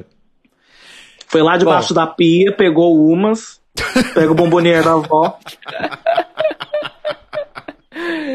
Eu amei o, o challenge ser esse, mas tivemos aí um momento que foi tenso, né? Sim, com fobia não se brinca. É, Com fobia não se violência brinca. tem um medo de altura gigantesco, né? Ela deixa bem claro que é, tipo, Uhum. o maior medo que ela tem. E aí, algumas das queens conversam com ela, principalmente a, a, a Purchase lá. Tipo, ah, amiga. Eu não- achei. Ficou muito cômico. Ela, tipo, era, adicionou uma tensão, adicionou, mas na segunda vez assistindo, essa bicha com o microfone no peito, fingindo que, que ninguém vai ouvir nada. Você não pode desistir. É o planeta, faz você. É muito. Eu ri muito. Eu amei que ela falava sussurrando e a violência respondia no tom normal. Tipo, É. você, você não pode pular. É, mas não é você, né, que tem que pular de 18. O melhor momento pra mim, ela fala, tá, mas você pularia? Ela fala, não, eu não Aí ela fica quieta. É, ela, ah, eu não, eu não quero sair. Ela, é a violência. Eu também não, mas você pularia? e aí fica um silêncio. É. Ela, E aí- ela termina com exatamente. É. Exactly. Ah, gente, Ai, mas gente. assim, pra mim comer aranha e jogar aranha na minha cara é muito pior do que pular de helicóptero. Eu pula- de avião, eu pularia quantas vezes fosse necessário. Então, deixa eu contar minha, meu relato pessoal. Eu tenho muito medo de altura. Mas assim, Muito. muito, muito, muito. Posso usar um exemplo ilustrativo? Claro. Pessoas de Belo Horizonte, minha cidade natal. Sabe ali no BH Shopping, tem uma passarela que passa por cima da BR pra você poder entrar no shopping e ir pro ponto de ônibus. O Rodrigo não passa de jeito nenhum por aquela passarela, ou quando ele passa, ele passa tremendo. E é uma passarela. Pessoas de São Paulo podem comparar essa passarela com aquela passarela da Avenida 9 de Julho, ali na altura do, do MASP, ou com só referências pobres, né? A passarela do Terminal Bandeira, Sim, sim. Basicamente aquilo. É, eu, terminar a bandeira é igualzinho. eu tenho muito medo de altura. E uma vez eu fui no Hop Hari, porque até aquela coisa, né? Ai, porque você tem que enfrentar seus medos, né? Você tem que superar seus medos. Então vai lá e pula do Não avião. tem, não tem. Não tem Tem bosta. nenhuma. Eu tenho medo de morrer. Isso eu vou enfrentar. Aí uma vez eu fui no Hop Hari, no Gay Day do Hop Hari. E na época tinha um namorado e eu não sei porque que eu achei que eu tinha que impressionar aquela bicha, não sei por quê. Eu pensei isso. E aí eu fui naquele negócio, aquele elevador do Hop Hari que sobe, não sei, Ah, é a Torre Eiffel. não sei quantos milhões de metros, porque são milhões. Que você consegue ver o parque inteiro, você consegue ver Vinhedo, você consegue ver Campinas, você consegue ver o Mato Grosso do Sul. Você vê todos os, todos o- os coisas chegando em Santos, os navios. E aí aquele troço fica Você- parado ali. Que foi Dakota? Dá pra ver a Amazônia pegando fogo lá de cima. Dá, com certeza, porque tipo é muito alto, são milhões de metros. E aí ele fica parado ali alguns segundos e você sabe que de- em algum momento aquilo vai cair em queda livre. Eu não sei como eu não me mijei naquele negócio. Quando eu saí do. Quando chegou no chão, né? A queda é, é super rápida, então é muito bizarro, porque você não entende o que tá acontecendo, de repente você tá no chão. E eu saí, tipo, com a perna bamba, assim, sabe? Eu não conseguia andar, tive que sair e sentar em algum lugar. E desde então, o meu medo de altura ficou pior do que já era. Então, não enfrentem os seus medos, não enfrentem os seus medos, porque eles vão piorar. Esse é o meu, meu recado. Essa é a minha lição de vida. Não enfrentem seus medos. A hora no, no episódio que, que a Maxi já tá subindo, né? Ela tá, ficou sozinha no avião. É que ela tá subindo e o cara fala: ah, é, a gente tá só metade da altura. Ela fala: nossa, só metade. E aí mostra um take do- da janela do avião mostrando o chão. Nossa, eu tive um treco essa Mas hora. eu, eu vou te falar, eu, assim, pelo pouco que eu sei de, de, de pulos de paraquedas, pessoas que pulam de paraquedas regularmente podem me corrigir, é, quanto mais baixo, mais perigoso é, na verdade. Eu imagino. Porque a janela que você tem pra abrir o paraquedas é bem menor. Então, na verdade, eu ficaria mais seguro de. E assim, a bicha tá tipo, nossa, só metade. Bicha, se você pular do avião e cair lá embaixo na terra, tanto faz se é 9 mil metros ou 18, tá? O efeito prático no seu corpo é quase o mesmo. Enfim. professores de física no chat, algum comentário? É um pudim. você vai virar um pudim do mesmo jeito lá embaixo. Enfim, eu não sei se eu faria o que a, a violência fez, de sair e desistir, mas que eu ia me cagar. Porque assim, a gente sabe que é seguro, tem uma pessoa colada em você, né? Na verdade, ela que pula, você não faz porra nenhuma. Exato. E são pessoas que fazem isso todos os dias, várias vezes ao dia. Então, Gente, e que é outra coisa, outra coisa que me dá, tipo, paura, voar de asa delta. Eu vejo aqueles vídeos do povo voando de asa delta, eu quero morrer, porque você tá preso num triângulo de metal com um pano em cima. Gente, quem que inventou aquilo? Aquilo é um atentado à humanidade, asa delta. Então, eu não gosto de asa delta porque eu não sei, na hora que eu vejo as bichas parando, parece que não tem controle, né? É, parece tipo um então. avião de... tem- que vai matar uma pessoa a qualquer momento se não, se não sair da frente. Eu tenho Bom, mais medo e de aí- matar um delta do que morrer. E aí, nós é, estamos falando, tendo essa conversa para anunciar o novo podcast do Rodrigo, que se chama Não Enfrente os Seus Medos. Não Enfrente Todo Seus mundo vai. É uma nova categoria de podcast do anti-coaching. Em que o Rodrigo vai convidar pessoas. O Rodrigo vai convidar pessoas que tiveram histórias péssimas de enfrentamento de medo que saíram piores, assim como ele. Exato. Inclusive, o primeiro episódio sou eu a convidada falando: não siga seus sonhos, você não é especial. É, Ai, gente. Mas aí é isso. A Maxi pula, linda, linda naquelas. e, viol- e violência é eliminada da Sim. competição. Uma coisa que eu achei, eu, eu tenho certeza que, tipo assim, ela sabia que ela não ia pular, mas ela subiu o avião só para as pessoas saírem de cima dela. Eu senti isso. Ah, será? Sabe? provável. Tipo, tava todo mundo atrás dela, tipo assim, não, bicho, você tem que ir, você tem que ir, você tem que ir. Ela, tipo assim, tá bom, gente, eu vou. Aí na hora que ela subiu no avião e falou, tipo assim, pronto, agora não tem mais jeito de, de tentar me enfiar aqui. Gente, eu tô indo embora, tchau. É. Que a bicha não tirou nem a lente de contato dela. Tirou o cílio e não tirou a lente. Eu falei, e vai pular de lente? De lente de contato com esse monte de vento na cara? Me engana que eu gosto. Eu também acho que foi só um momentinho que a produção falou assim, então, gata, beleza, você não vai pular. Ok. Mas pelo menos dá a cena pra gente, por favor. Foi bem assim. Sim, Pode ser. É. Pode o que eu ser. achei uma pena dela não fazer só, porque, tipo, ela parecia que tinha um futuro interessante na competição, mas não veremos. Sim. Porque, Se fala, afinal- era a única mais camp, né? É, Uhum, uhum. era a única que seguia essa coisa mais camp, mas não veremos porque ela tomou é, Marteladas. marteladas na cabeça e foi derretida em ácido. Logo. Acho- Então, menina, a primeira vez que eu assisti, eu achei que ela tava sendo frita que nem um fundi, porque ela tava de carne. Eu falei, ai, que legal. Eu falei, ai, que legal, fritaram ela. Achei bem Breaking Bad Ah. derreter ela no, no ácido. Ah, inclusive tem isso. Eles fizeram eliminação com a roupa do, do desafio. Ah, sim, isso é Uma verdade. Nas outras. Nas outras não eram assim. Isso eu achei legal, divertido. Inclusive, o Rodrigo deu uma ideia quando a gente estava assistindo que seria muito legal se a historinha por trás da temporada, dessa temporada, fosse a polícia procurando as bulê, né? Que elas fugiram no primeiro episódio. Não foi você que deu Não, essa Não, ideia? você legal. que deu essa ideia. Mas eu acho que isso talvez role, porque quando lá, a- o início da cena da, da morte da violência é um helicóptero com um holofote, É um. tipo. Não é um helicóptero, é um drone. É um drone com um holofote procurando alguém, sabe? Então, não sei. É isso, gente. Falamos então sobre o primeiro episódio? Falamos. Alguma consideração Falamos. final? Impressão final, vocês gostaram? Vocês acharam que perdeu muito? Então, Ah, assim. eu. Ui. Pode ir. eu vou pensar ainda, melhor. Eu.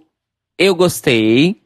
É, obviamente que a gente salta aos olhos as mudanças estruturais, as mudanças de linguagem. Ah, mas é o que eu falei pra vocês.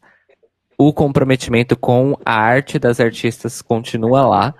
E agora ele tá potencializado pelo fato de que eles têm mais recursos, recursos financeiros e, e, consequentemente, recursos técnicos também.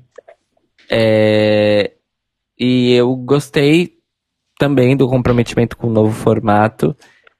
E eu gostei, eu realmente gostei. Eu acho que foi uma boa estreia de temporada em todos, as, todos os aspectos. Eu achei que foi um episódio bom e as queens entregaram coisas boas. É, em sua grande maioria. Então eu fiquei feliz, estou ansioso. Só que aí eu tenho que, eu quero deixar uma dica para as Bullet Brothers que elas têm uma falha de divulgação que é imensa, imensa, gigantesca, abissal, que é elas não soltam videozinhos de preview do próximo episódio. Isso é um grande erro. Hum, Um Sim. bom ponto. É, eu não sei se isso é um grande erro. Pra mim, o maior erro dessa temporada até agora foi a questão da, da transmissão dela, porque foi anunciado que estaria na Amazon Prime. Nunca foi muito né, dito direito em quais países. Então, se Amazon Prime se entendeu que, ok, países que têm Amazon Prime vão ter o programa na data, que foi a terça-feira passada. Só que não, né? Não só, e não só, tipo, a gente fudida do, do, do, do terceiro mundo, mas o povo da Europa também não estava conseguindo assistir. Não estão ainda. Não Não, estão estamos ainda, ainda. Não. Então, uma coisa que eu vi no Instagram, em algum post do Instagram das Bulê, alguém comentou: Ai, que pena que não dá pra ver no Brasil. E aí elas responderam: Estamos trabalhando nisso. Ah, Então, aí- agora, to- todas as divulgações pós transmissão do episódio na última terça estão vindo acompanhadas de ah, assista Boulevard das Drácula na Amazon Prime tal. More territories to, to come. Mais territórios por vir. Então, eu acho que tá tendo um ajuste ah, com a Amazon para desbloquear nos, nos outros territórios da Amazon. Mas assim, o fato. Então, isso é muito estranho. É, era porque não era para ter não era para estar acontecendo com a temporada rolando, né? É, então. Isso que é foda. Mas Isso era enfim. pra ter sido feito antes, né? E Será uma... que eles não previram que os de outro país iam ver?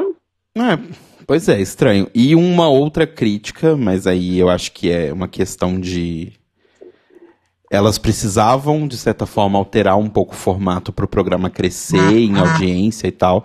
Mas eu achei parecido demais com Drag Race sem necessidade. E o que eu sempre gostei de Drácula é que não era um Drag Race. É, eu, eu prefiro esperar o próximo episódio pra ver se, Sim. se isso se mantém.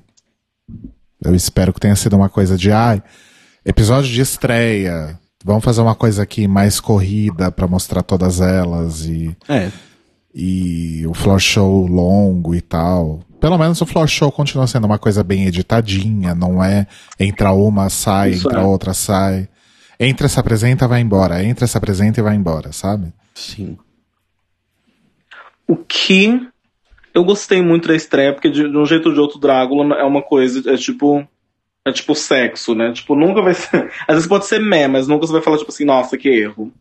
É mentira, já, já tive. Enfim. É, então, Já- até contei no canal vários É, erros. então.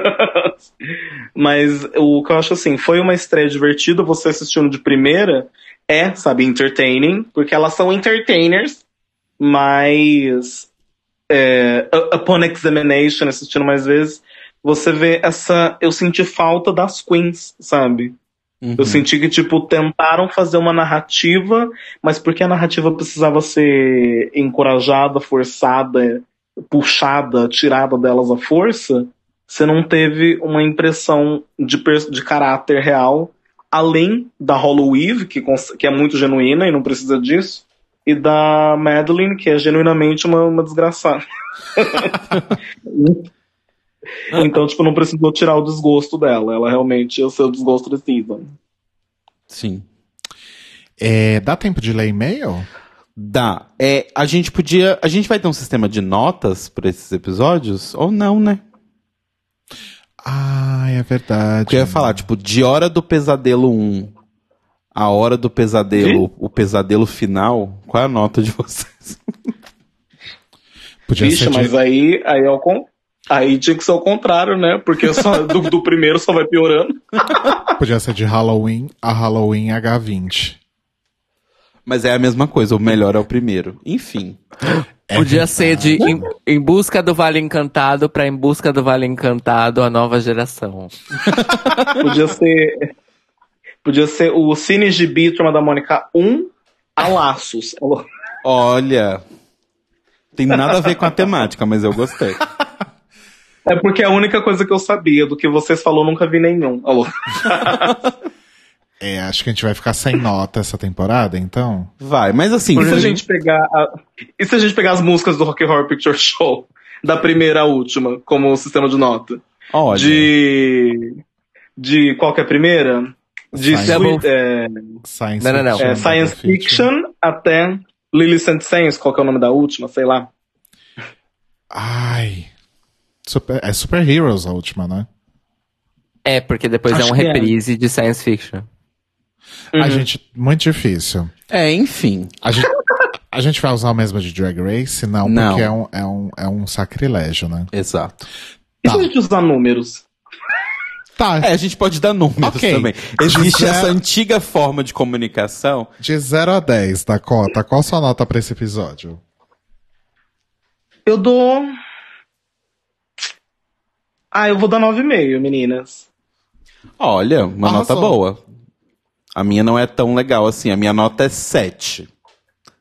Eu Cara, achei, eu achei acima da média, mas eu achei que tem muito espaço pra melhorar. Cairo Hum. Braga. Olha, eu também gostei muito, tô com a Dakota, é um, é um 9, é um 9. Um 9. A minha também eu, é eu, 9. eu dou 9,5. Opa. A minha também é 9. O meu também é Beth. Como é o que meu pode? 9,5 é tipo. É tipo, sabe aquela sua amiga que, tipo. é- é- Aquela amiga não, é tipo aquele cara que você tá ficando, que você sabe que ele é meio burro, mas ele ainda é bom de cama. Sei. É tipo, Sei ele bem. ainda escreve, ele ainda confunde mais e mais, mas ainda é. Ainda não sabe a diferença dos quatro porquês.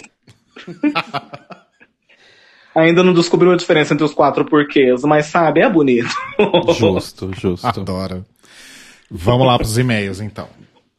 Ai, meu Deus, muita coisa pra apertar aqui. Wait a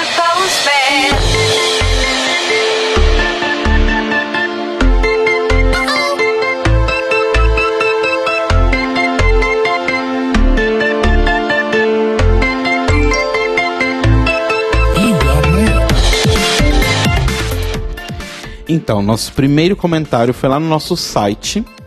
E ele é sobre o nosso programa de Dragula 1, Olha só. que a gente guardou para trazer nesse momento. E ele é da Fabi Coelha. Ela fala o seguinte: Olá, lindes. Que programa monstro da porra. E que The Libraries Open bom. Tô- também tô empolgada para as próximas seasons e feliz porque poderei acompanhar a terceira acontecendo bem diante dos meus olhos incrédulos. Sobre o caráter experimental da primeira temporada de Dragula, achei que só ajuda na construção do filth e do horror. E não me incomodou em nada, adorei. Tô simplesmente apaixonada pelas Boulay, além de lindas elas fecham. E agora, mais ainda sabendo que são um casal off holofotes e que se preocupam com suas pupilas. Quem ama, cuida. Sério, o programa se faz tão necessário que nesses. ah, se faz tão necessário nesses novos tempos loucos. Ele dá voz e enche de poder aqueles estranhos que sempre são deixados de lado, né? Pois sim, drag cura. O último episódio, obra-prima. Roteiro, looks, performance, af.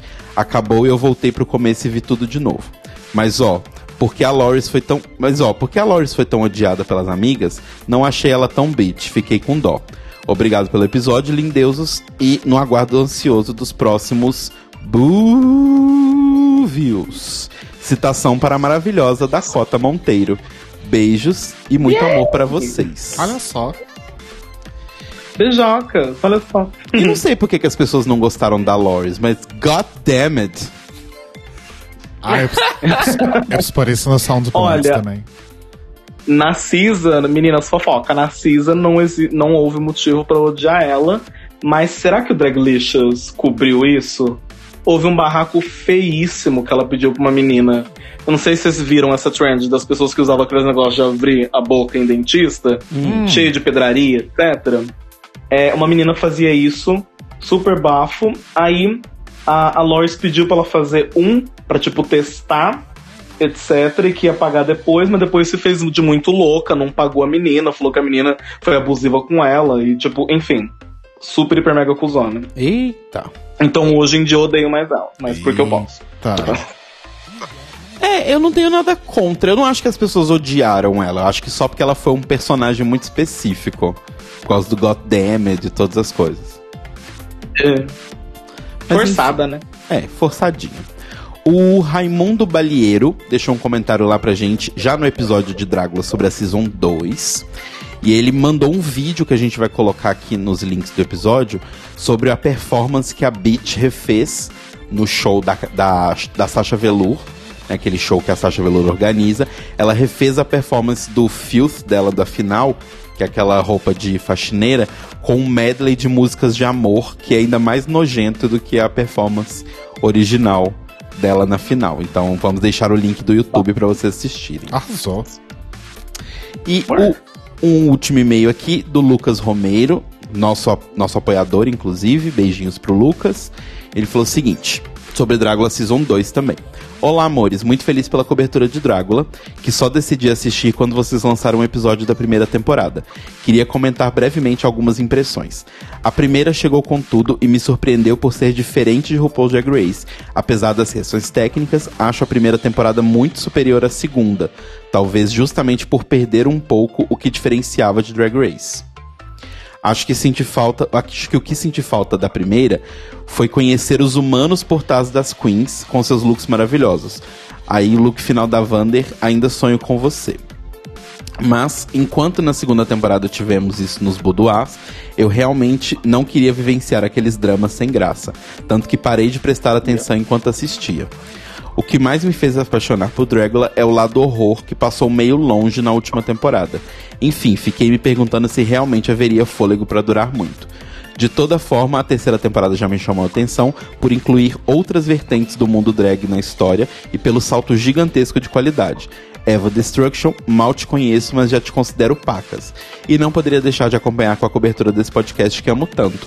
Um beijo molhado em cada um de vocês, Lucas Romeiro. Obrigado. Beijos pro O pedido foi Lucas. pra mim também. E um último e-mail bem rapidinho do Felipe Souza que falou: Mores, seria meu sonho vocês fazendo recaps da terceira temporada de Dragula. Amei os programas da Season 1 e da Season 2. Seria tudo se vocês cobrissem a terceira, mesmo que seja a cada dois ou três episódios. Beijinhos, adoro o podcast. Felipe, meu amor. Vamos cobrir episódio por episódio. Bem-vindo. Estamos aqui, Felipe. Toda, esse- Arrasou. E, arras- e é toda semana, des- não é de duas em duas semanas, não. Exato. É, seu desejo foi realizado. Plim! Exatamente. desejando Deseja uma mesmo, ordem. Por mim mesma, fada bela.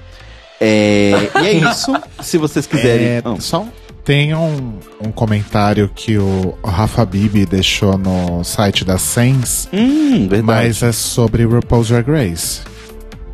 Ah, vamos guardar pra depois? Tá, beleza. Então tá, Rafa, seu comentário Então está. posso fazer um comentário sobre o, o, o episódio do Drácula 2? Não, aqueles. Tá bom.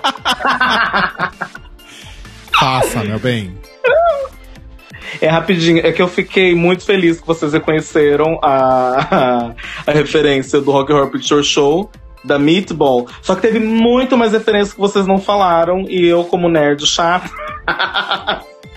fiquei tipo, mentira. Porque uma, só um detalhe rapidinho que é legal. A, a Meatball chamaram ela pra fazer o jantar, porque quem faz o, o personagem do Eddie no Rock Horror é um cantor que chama é, Meatloaf. Sim. Sim. Olha! É super legal.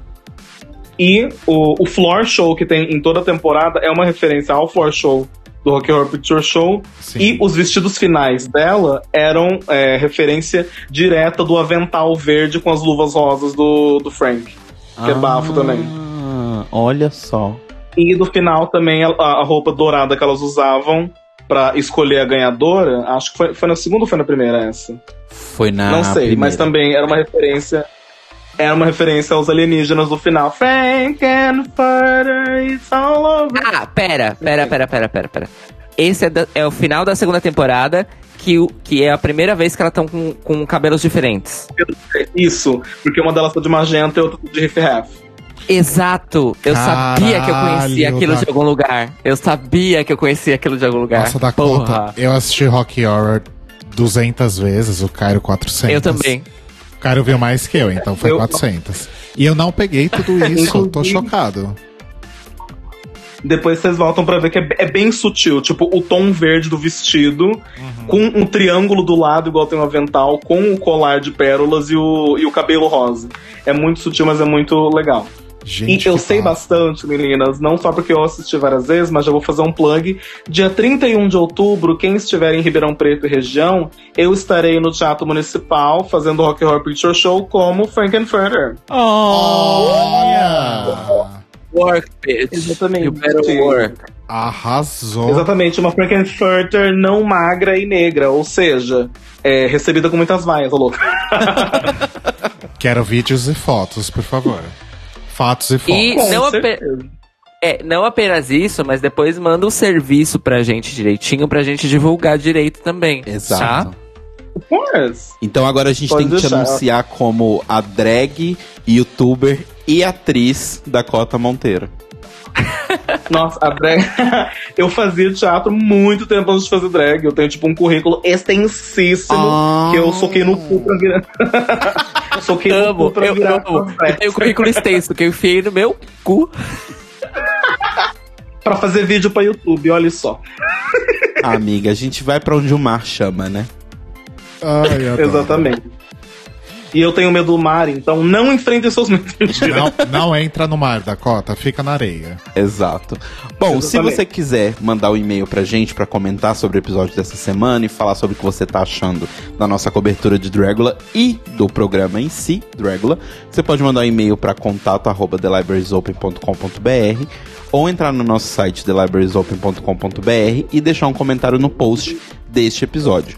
Lembrando sempre que no Twitter e no Instagram nós somos o Tlio Podcast, T-L-I-O Podcast. Sigam a gente no Twitter e sigam a gente no Instagram, ajudem a gente a aumentar os nossos números lá. E lembrando sempre, somos um site movido a financiamento coletivo. Então, se você puder ajudar a gente com qualquer graninha que tá sobrando aí no fim do mês, entre em apoia.se barra The Libraries Open. Arrasou. Vamos fazer a transição pro final? Vamos.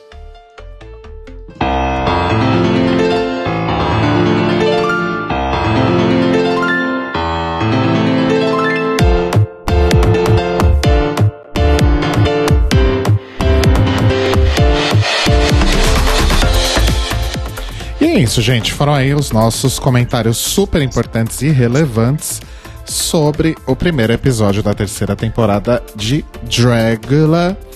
E a gente volta semana que vem, lembrando que vamos cobrir todos os episódios desta temporada. Dakota. Monteiro. é, meu amor, brigadíssimo por você estar aqui com a gente de novo. A gente deve te chamar mais, pelo menos mais uma vez, durante essa temporada. Porque. Mas não é porque a gente gosta de você, não. É porque. é porque a gente conhece. gente Drago. A gente conhece pouca gente que vê Drácula, então. Tá, mas a gente gosta de você também. É verdade. Tem que admitir. Ah, é um plus, né? Brigadíssimo mesmo, meu amor. Isso foi maravilhosa, como sempre. Eu que agradeço, gente. Eu adoro o podcast de vocês. Eu ouço de verdade, não tô mentindo. Sempre que. Sempre que eu lembro. eu ouço no ônibus. eu ouço no ônibus e, né, desculpa ter feito o podcast durar cinco horas, que eu falo demais. Ah, imagina. Sempre dura cinco horas, fica tranquilo. eu ouço metade na ida, que é uma hora de ônibus, metade na volta. É, então. Aí é depois eu vou dividindo pela semana, porque não dá. É perfeito pra fazer faxina também, é, é, é ótimo. E... A chuca também, se você tiver do intestino irritável. É, às vezes demora um pouquinho. É, e deixa aí as suas arrobas, seus contatos, seus projetos, planos, sonhos. Meninas, quem quiser me seguir no Instagram, onde eu vou estar postando gerundismos e os looks é, inspirados nos desafios de Drácula toda semana.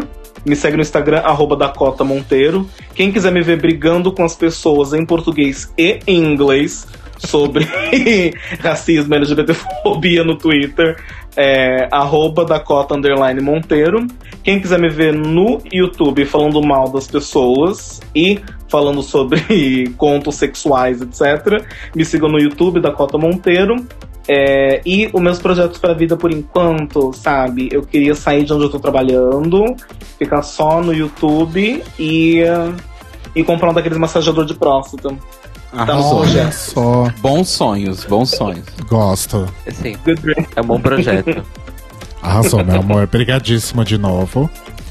É, Caio Obrigado, Braga. Melhora, Celo. Obrigado, amore. Caio Braga. Tadinha, seus- que eu fiquei me ouvindo gritar a noite inteira. Ai, Dakota, outra coisa. Você tem beijos pra mandar? Recados?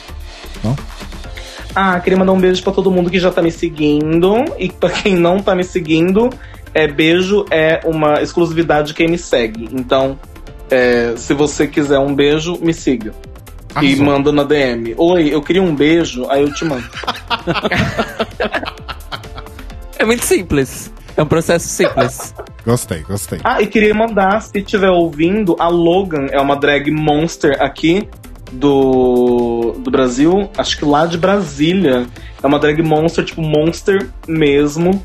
Fantástica. Depois vocês me, me pedem que eu mando o Instagram dela. Ah, Ela tipo, é a mais Drácula de todos que eu já conheci. Arrasou, mano. Ela é fantástica. Arrasou. Inclusive diz ela que começou, depois foi motivada por mim. Não sei, não sei se é verdade, mas eu decidi Olha. acreditar.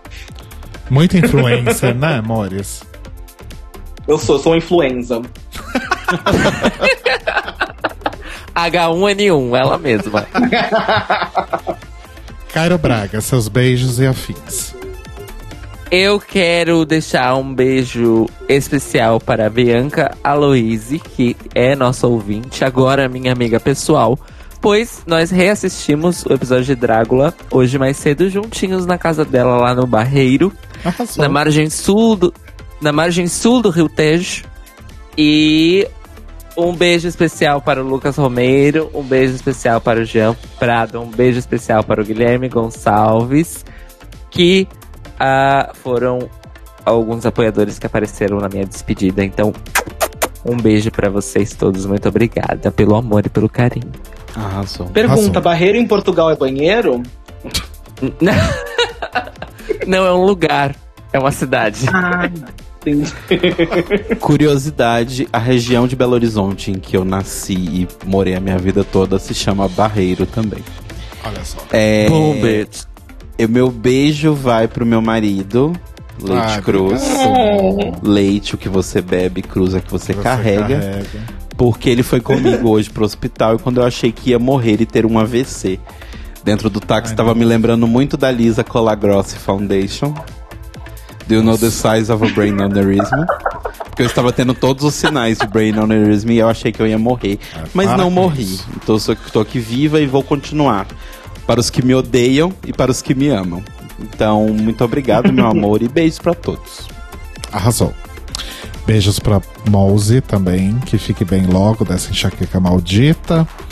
Beijo pra todo mundo que nos ouve, para nossos apoiadores queridos, que também são super fãs de Drácula. Tô amando conversar com vocês no, no nosso chatzinho lá, que você também pode participar se você for nosso apoiador. A partir de uma faixa lá que eu não me lembro. Três reais. Três reais. Três reais? Três reais. E, e é isso, gente. Três reais? É isso. Então, um beijo pra todos que nos amam. E a gente tá de volta semana que vem com mais Dragula pra vocês. Beijos, mores. Beijo.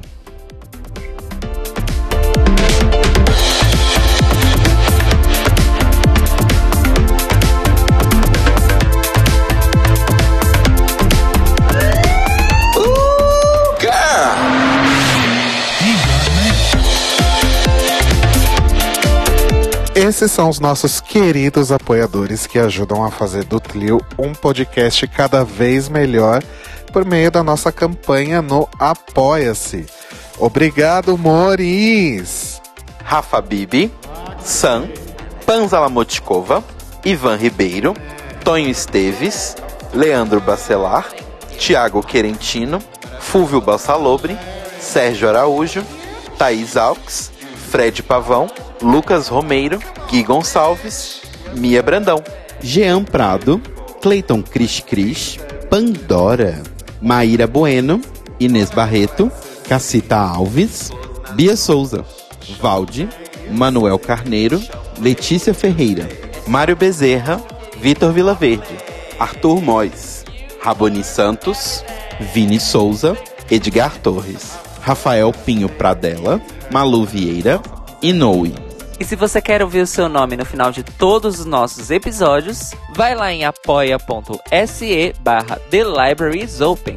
Veja nossas metas, conheça as nossas recompensas e se torne um apoiador do The Libraries Open. Oh, crrr, oh, crrr, oh, crrr.